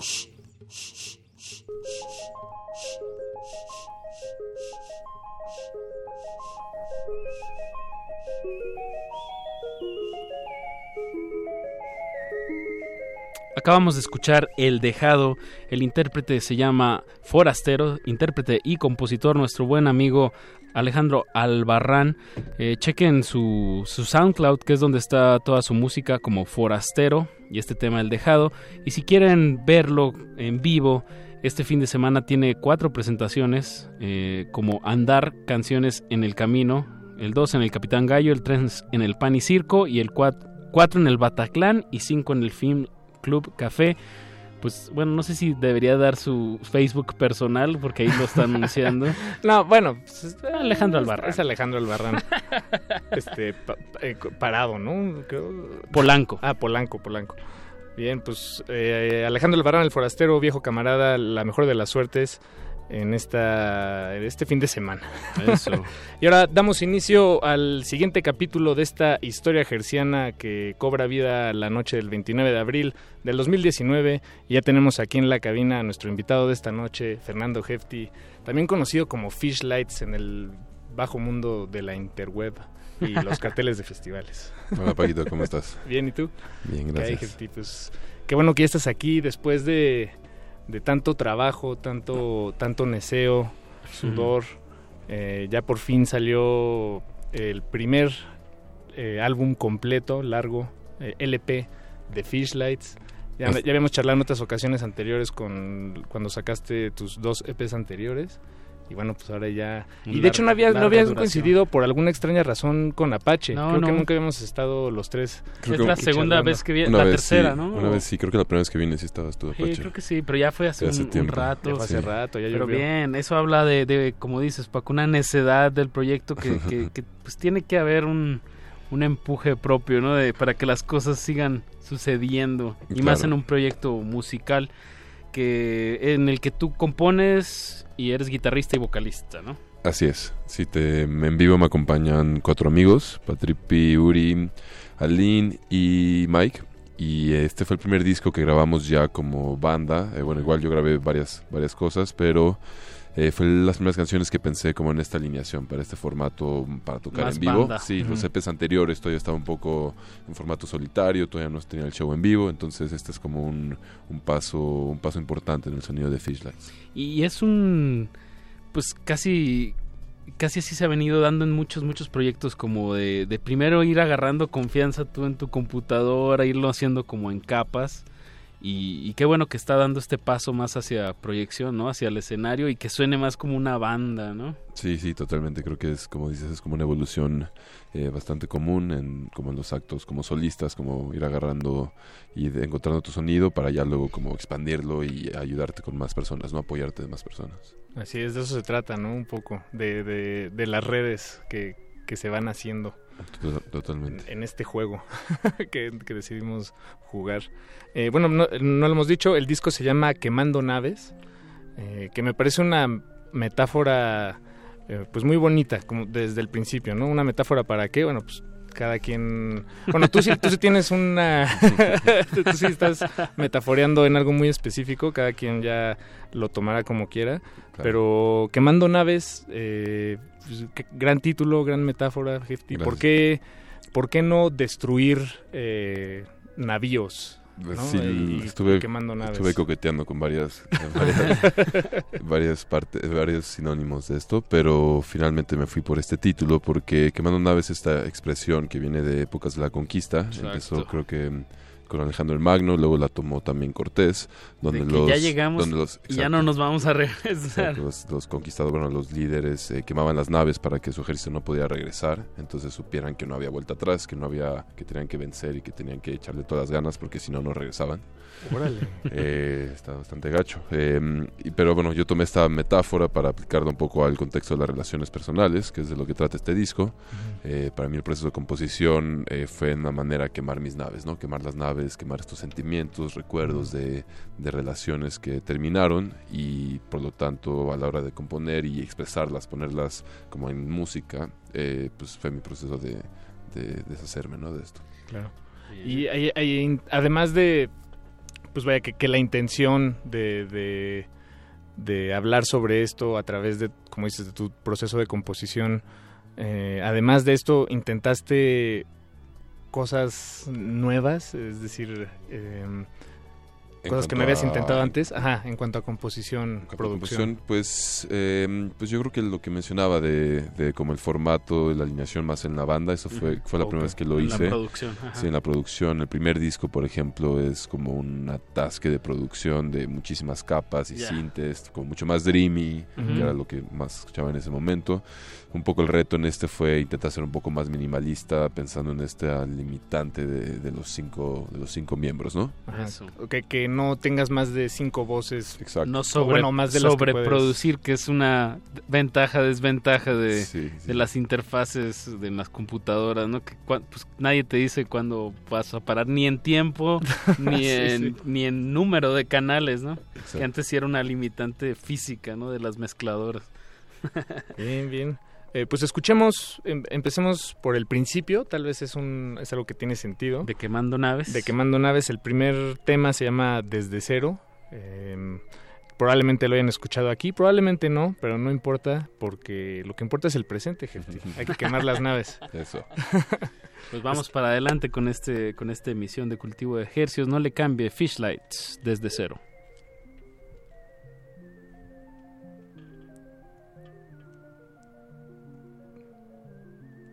Desde Cero, de Fishlights.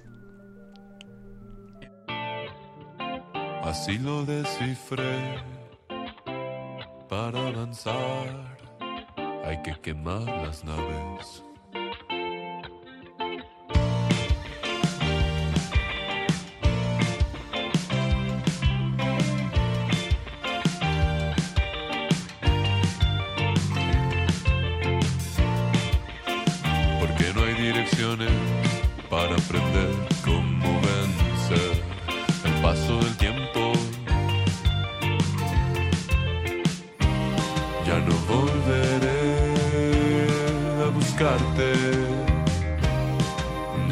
Intentarte convencer. Me tardé de más,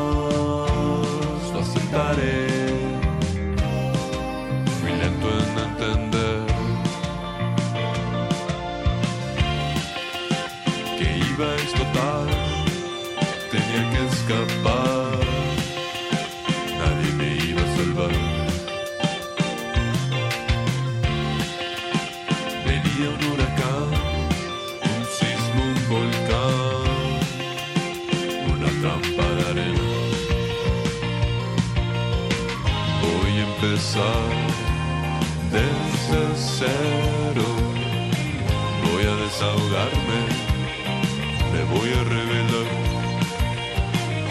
Voy a soltarme, voy a ser sincero.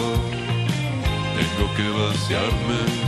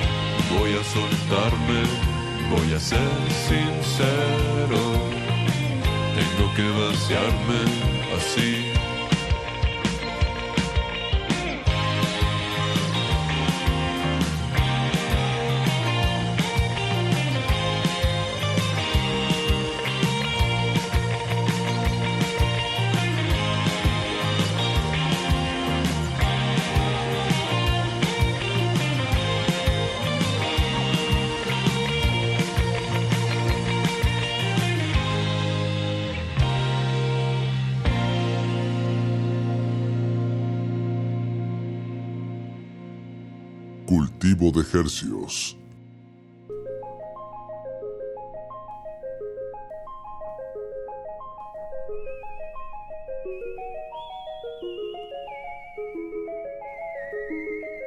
Acabamos de escuchar desde cero el tema con el que comienza el, larga duración de Fish Lights, Quemando Naves, que es, bueno, que esta noche nos acompaña Fernando, el vocalista y guitarrista de, de esta agrupación. El barítono más dulce que he escuchado en mi vida. Si hay algo ahí en el tono Sí. de voz. ¿Sabes es si eres mucho, barítono, pe- Jeffy? mucho pecho. Sí, sí, soy barítono. Sí, ¿verdad? Sin duda. Es una voz con mucho, mucho pecho. ¿Cómo ha sido este entrenamiento vocal? ¿Cómo te has dado cuenta? ¿Cómo has ido descubriendo tu voz?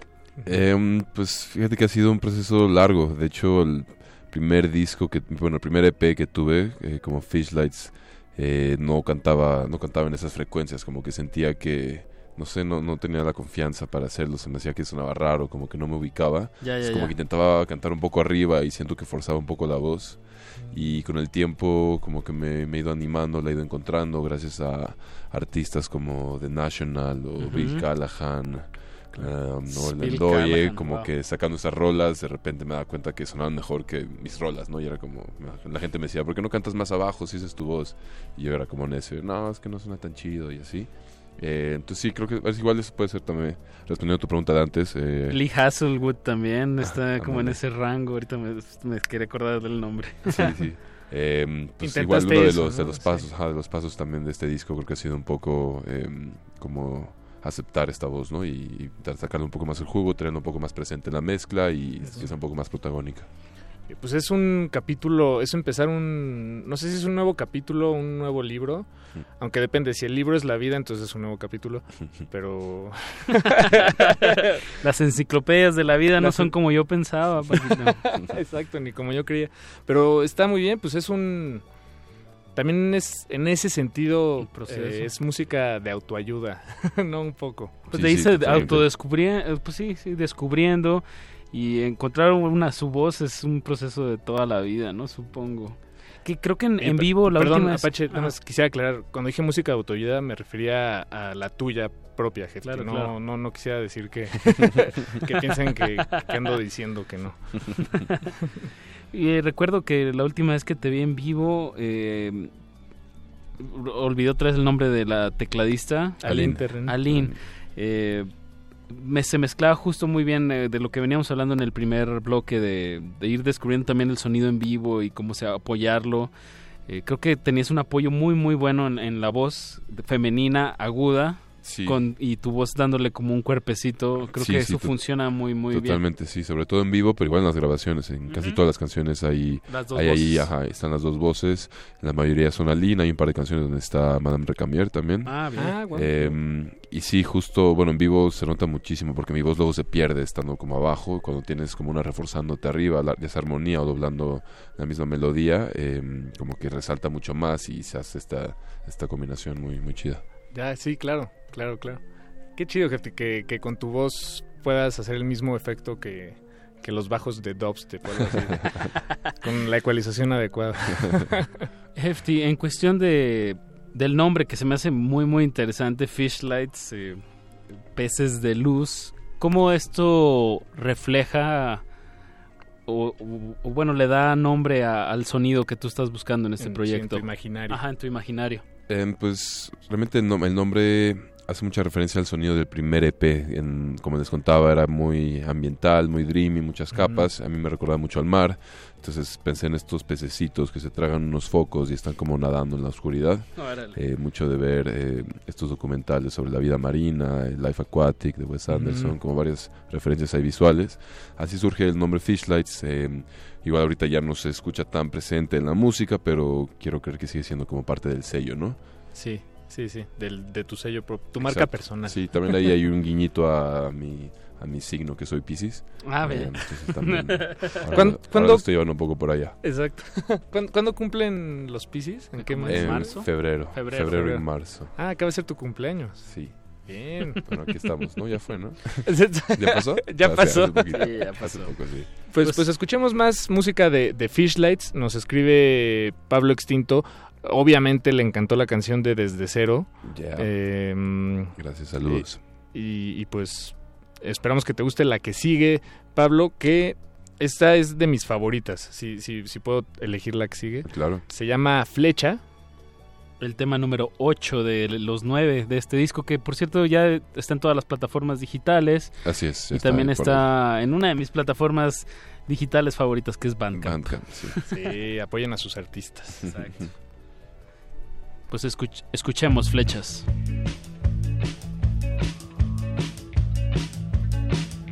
Tenemos que hablar, ya no sorprende, ya no tiene por qué.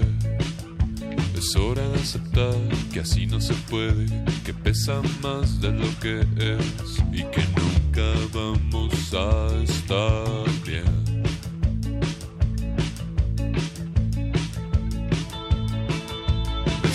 Atravesar pura flecha falsa con punta de papel.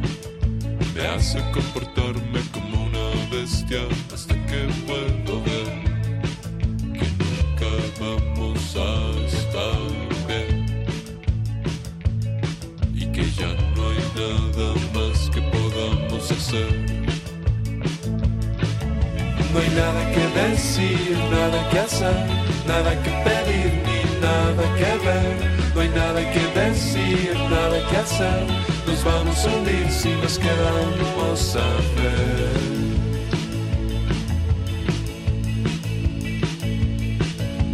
Quiero un imán para detectar la atracción animal. Es fácil encajar y dejarse llevar por la curiosidad, pero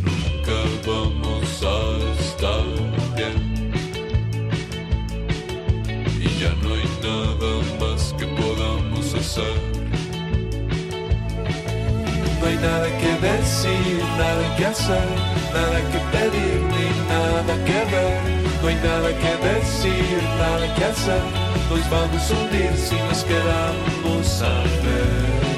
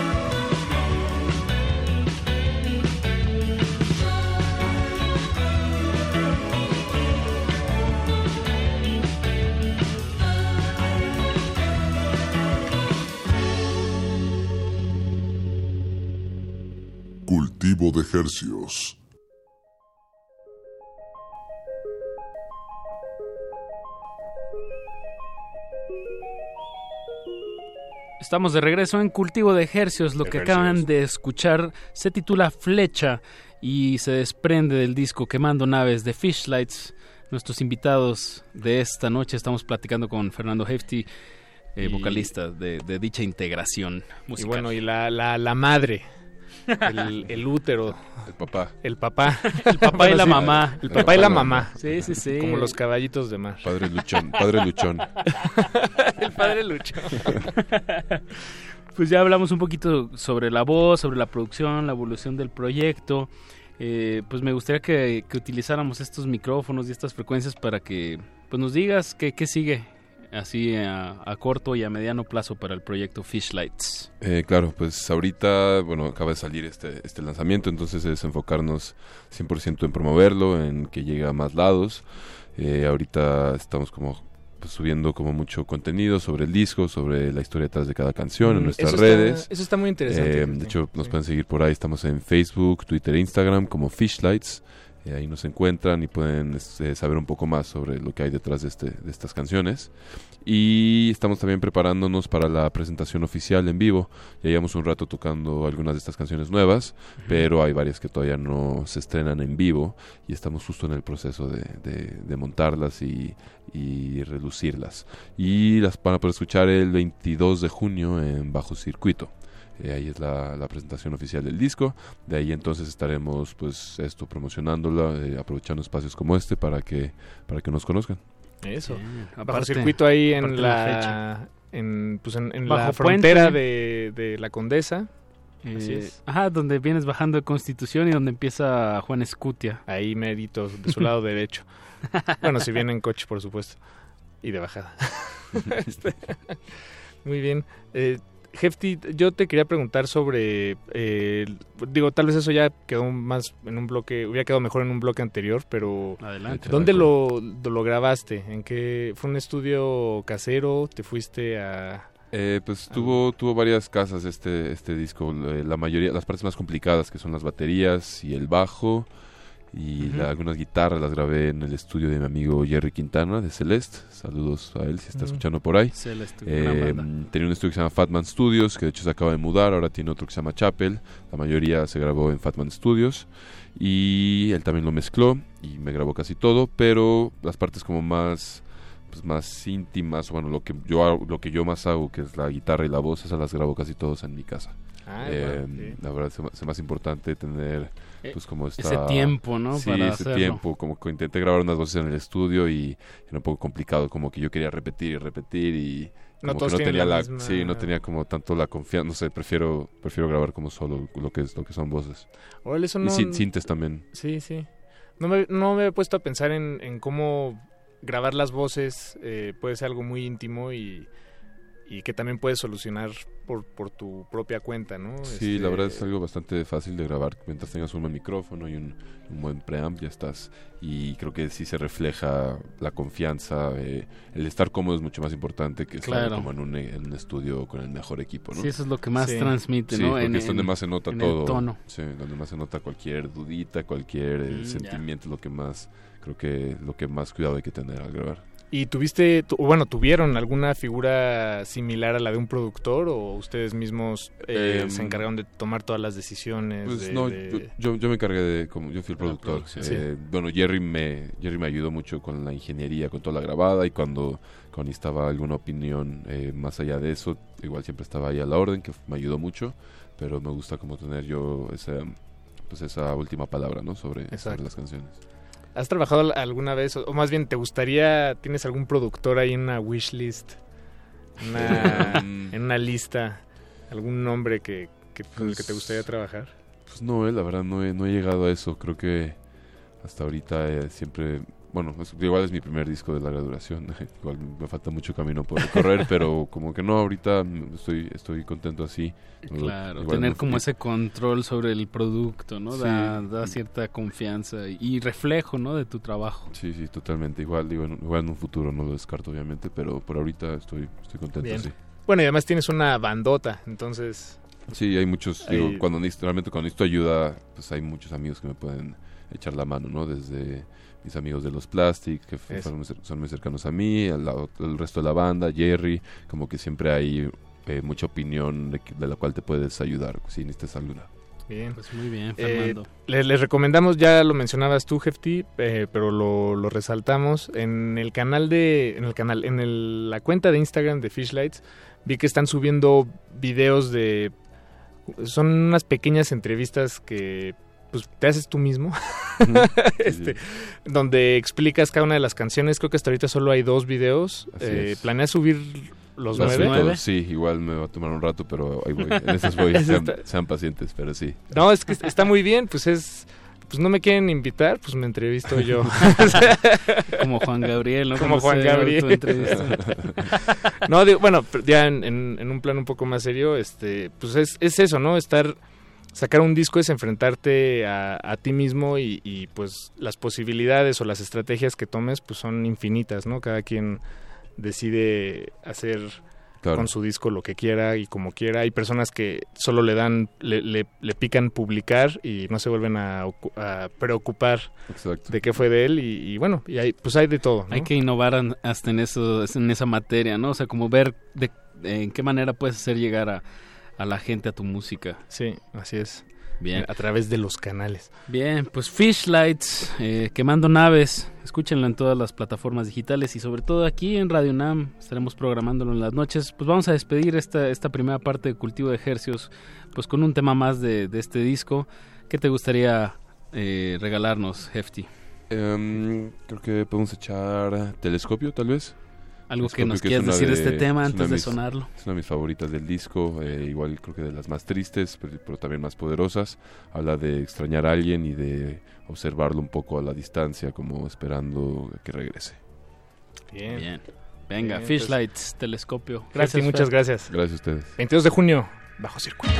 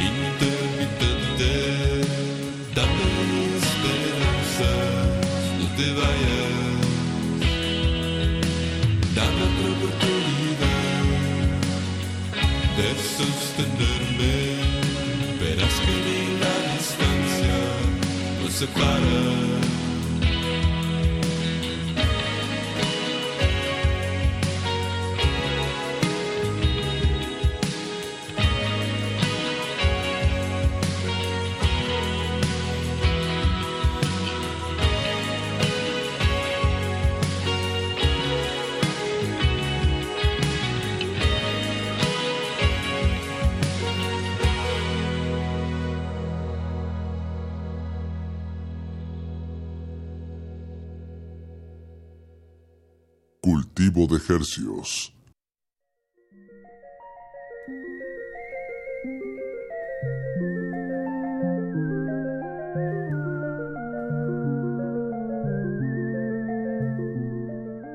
Acabamos de escuchar Telescopio de Fishlights.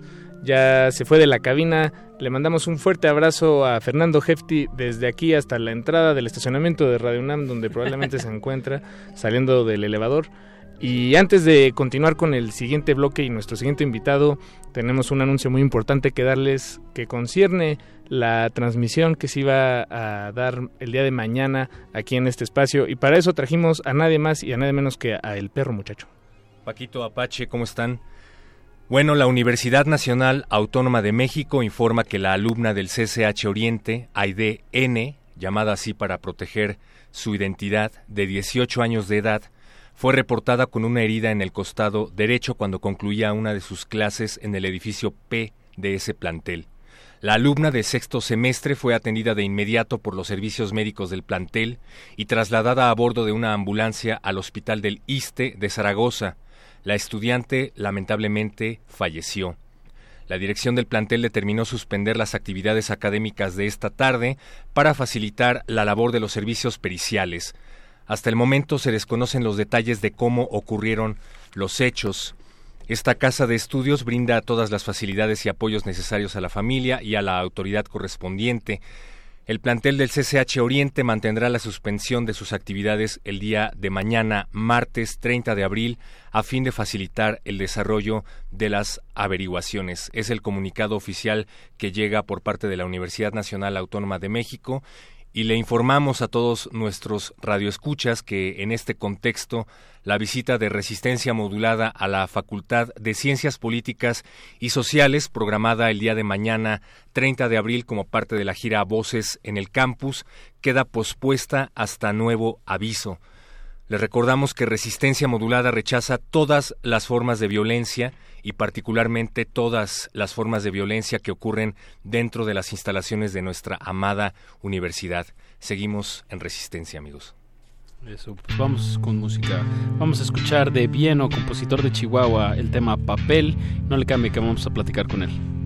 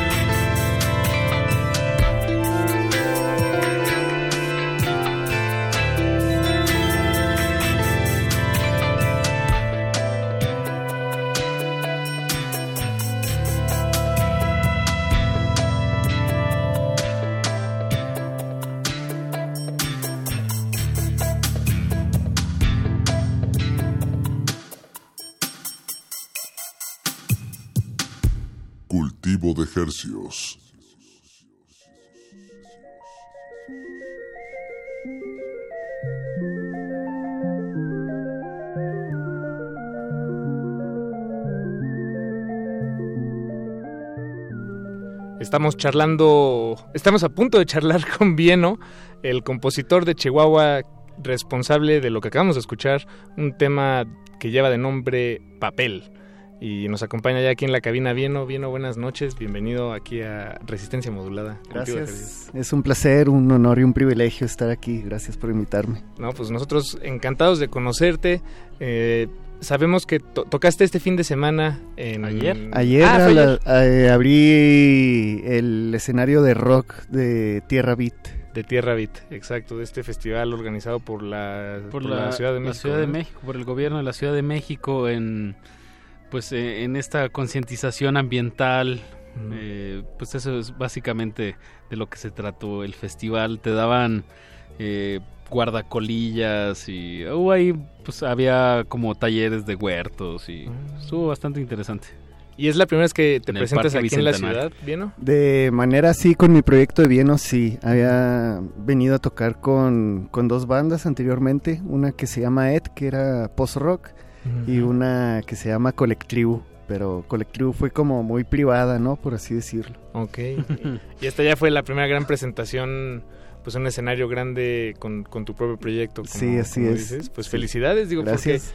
porque todo, todo este encuentro, debo de decirlo, fue muy, eh, ¿cómo decirlo? Pues casual. Pues sí, muy, muy casual. Eh, yo escuché tu música por primera vez hoy en la mañana, sin saber que ibas a venir acá. Y Apache me dijo, no, pues es que sí está aquí y sí puede hoy. ¿Y qué lo hacemos? Y le dije, pues sí, obviamente. Claro, ¿cómo pues no? si está desde Chihuahua acá, nos, hay apre- que nos apre- aprovechar. nos apretamos o lo que sea, pero... pero El es- cinturón radiofónico. Sí, les agradezco la- mucho la invitación, de verdad. No, No, ti, de verdad el Sí. proyecto eh, pues sí hay una sonoridad, una exploración que, que no se oye que sea algo que esté sacado de la manga, se ve que hay un proceso eh, que tú ya llevas rato haciendo música, platícanos un poco sobre eso. Sí, pues tengo ya desde el 2002, yo creo, por ahí, que, que empecé A realmente a, a tocar, a, pues no a producir, sino a aprender a tocar, ¿no? Ok. Eh, pues he estado en varias bandas y as- apenas el año pasado me decidí a tocar solo, porque pues es, ya vi que es demasiado difícil tocar con una banda y hacer giras y, o sea, lo intenté durante más de 16 años y pues ahora es que me atrevo y digo yo, yo puedo realizar mi sueño, ¿no? Y pues es lo que me está ocurriendo. Bien. Digo, porque sí, sin duda, eh, volar, volar solo en los andares de la música, eh, pues tiene sus, sus, sus ventajas, ¿no? Su- Sí. Su, lado positivo. El, el pastel no se comparte. Así es. Y, y bueno, esta rola de papel es, La que eh, no es algo de lo que toco en vivo, pero también desde el 2006, 2007 por ahí eh, compongo, componía pues, porque ahorita ya no tengo un programa en donde hacerlo, pero componía música electrónica y tengo más de 10 horas, he subido 8 álbumes ahí, pero pues tienen 20 downloads, ¿no? Cosas así. Se queda muy en, en el underground Muy de en lo el digital. Super underground, sí.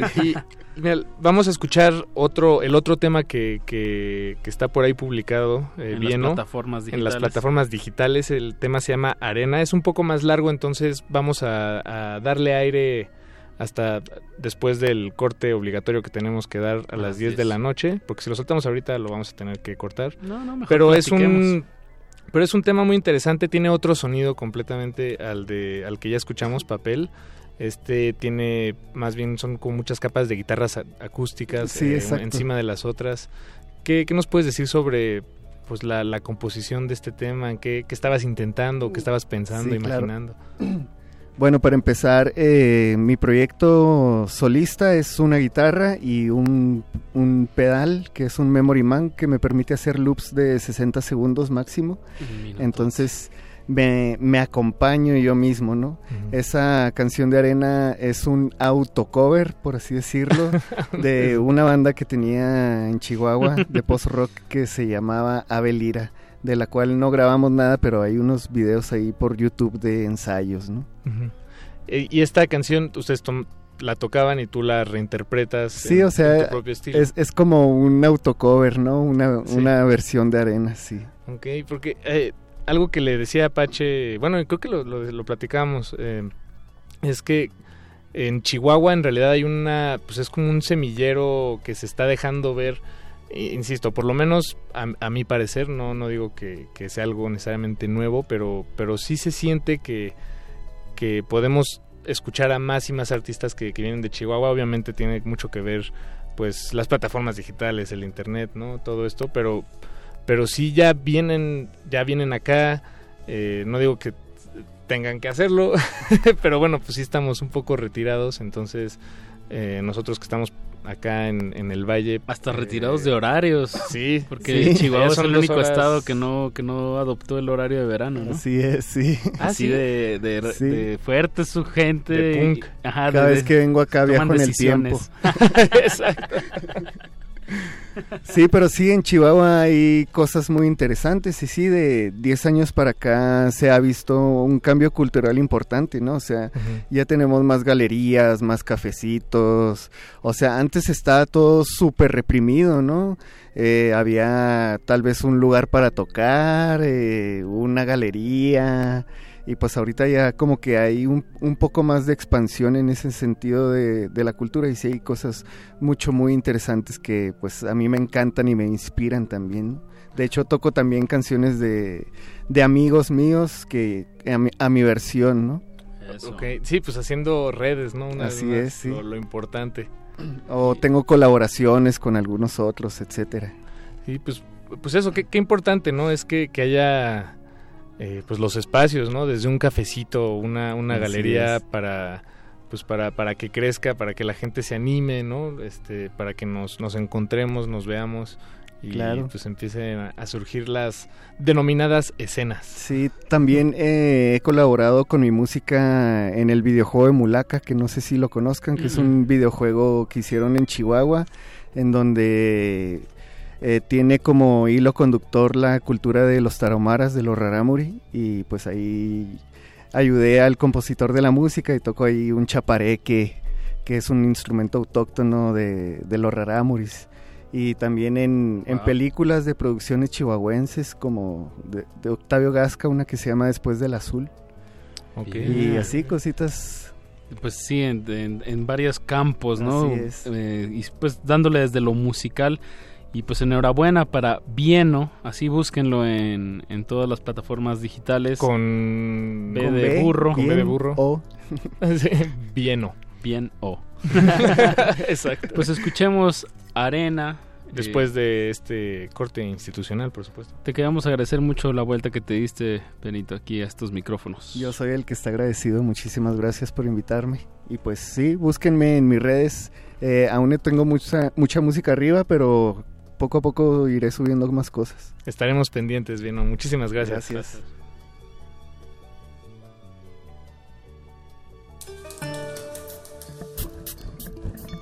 La hora del cultivo debe terminar. Así, el sonido podrá florecer.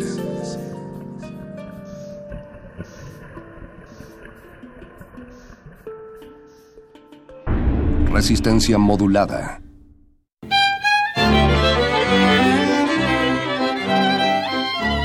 ...2019... 100 años del fallecimiento de Emiliano Zapata.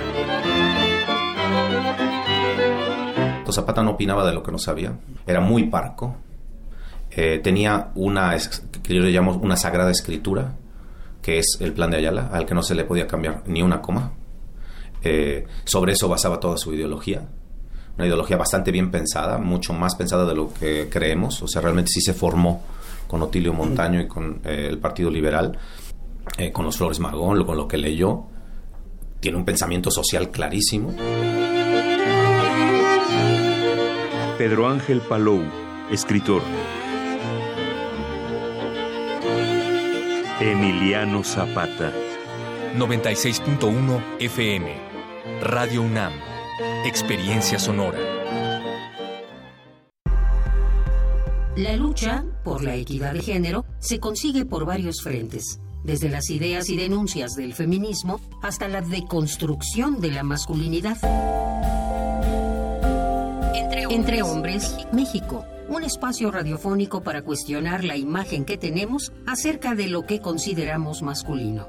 De lunes a viernes a las 6.50 horas, retransmisión a las 15 horas por el 860 de AM y a las 6.30 horas con retransmisión a las 17 horas por el 96.1 de FM.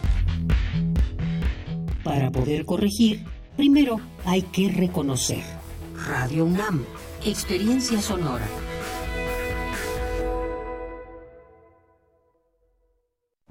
Disfruta esta temporada de calor, pero cuídate. Toma agua aunque no tengas sed. Come alimentos frescos y procura estar a la sombra. Protégete con ropa holgada de manga larga, bloqueador solar y sombrero o gorra.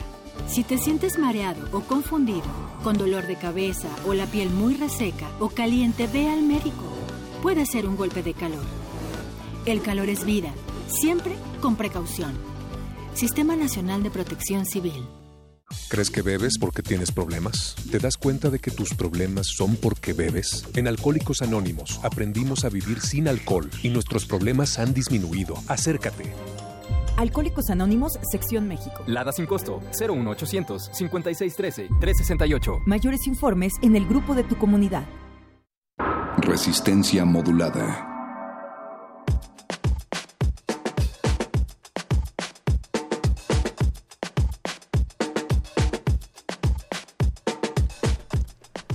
Antes de escuchar el tema de Vieno que se llama Arena. Que de verdad paren la oreja, Sí, es, es una muy muy grata sorpresa. De hecho, yo la escuché el miércoles pasado en, en Reactor 105.7 y de verdad me, me sorprendí mucho y qué bueno que pudimos contactar a, a Benito para que, que viniera nos a presentarla y, y- y platicar con él, aunque fuera un ratito.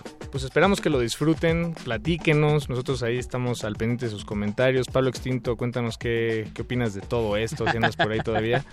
Y bueno, al terminar la canción, que se llama Arena, eh, escucharemos un playlist que le dedicamos a la disquera Hold Records, que es mexicana y que estará celebrando su primer festival este sábado 4 de mayo allá en Galera en la doctora en la en la doctora Colones.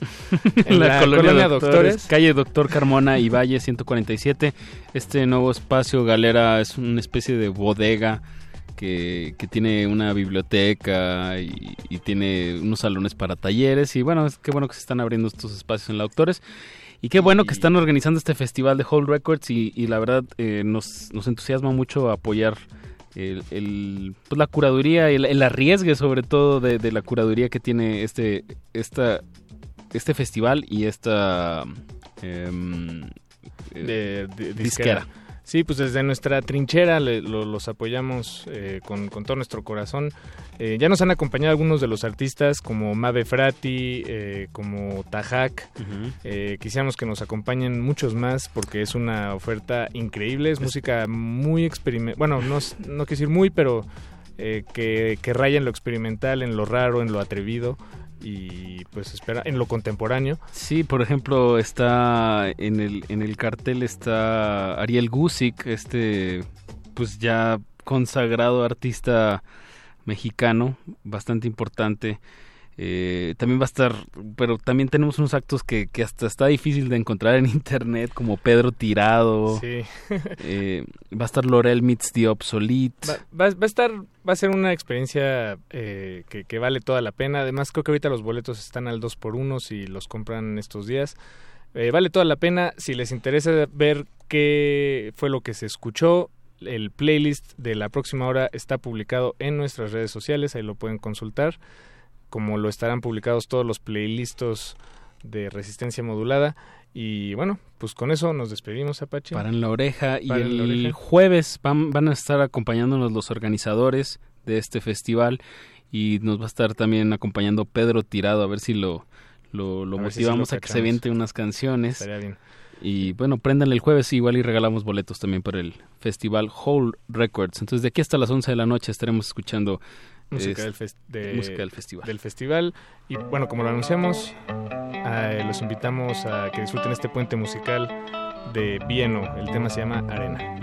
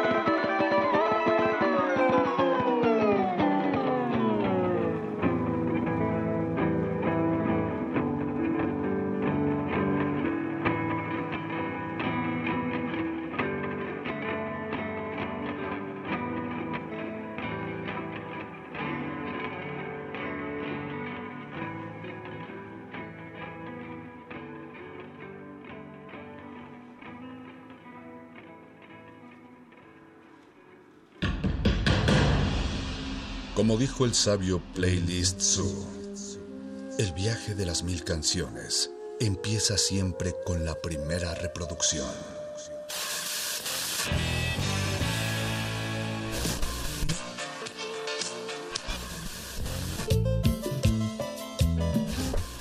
A continuación, un maestro te abrirá la puerta de su lista de reproducción. El resto va por tu cuenta. Ley listo.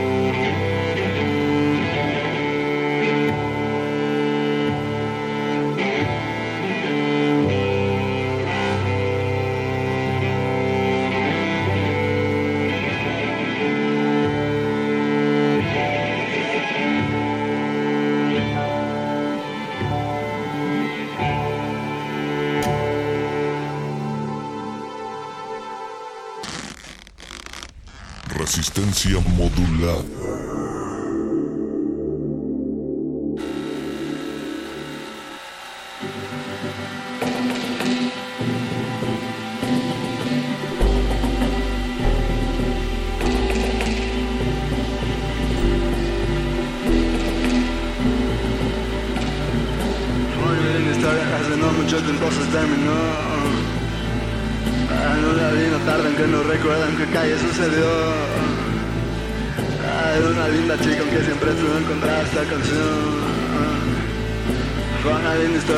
Poco relevante, aunque a pesar de tantas cosas se quedó en mi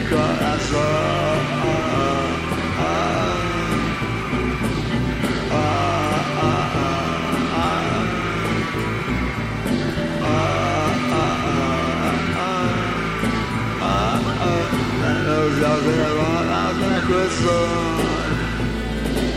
En los días que solo éramos dos Los días de bodas frente al mar. Los días que nos poníamos mal. Para matar el aburrimiento. Y ocultarnos cualquier sentimiento.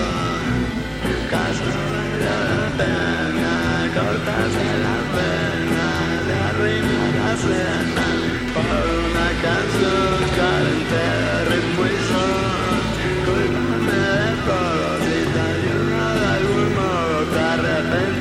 La mejor parte de pelear es la hora de reconciliarnos.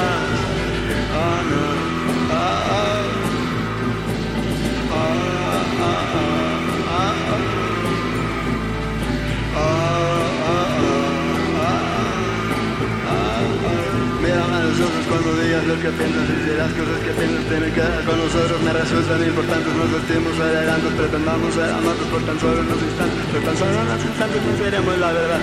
Sentado aquí antes sabemos qué va a pasar, ahora eres muy decente, yo soy un saco roto que no ha llegado lejos, pero tú tampoco. Ah, ah, ah,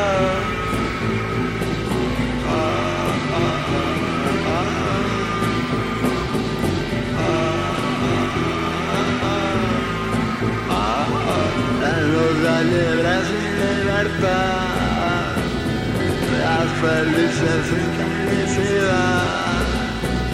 Acude a todo un cielo azul, no era suficiente porque solo me faltabas tú y me faltaba todo lo que quiero el mundo entero.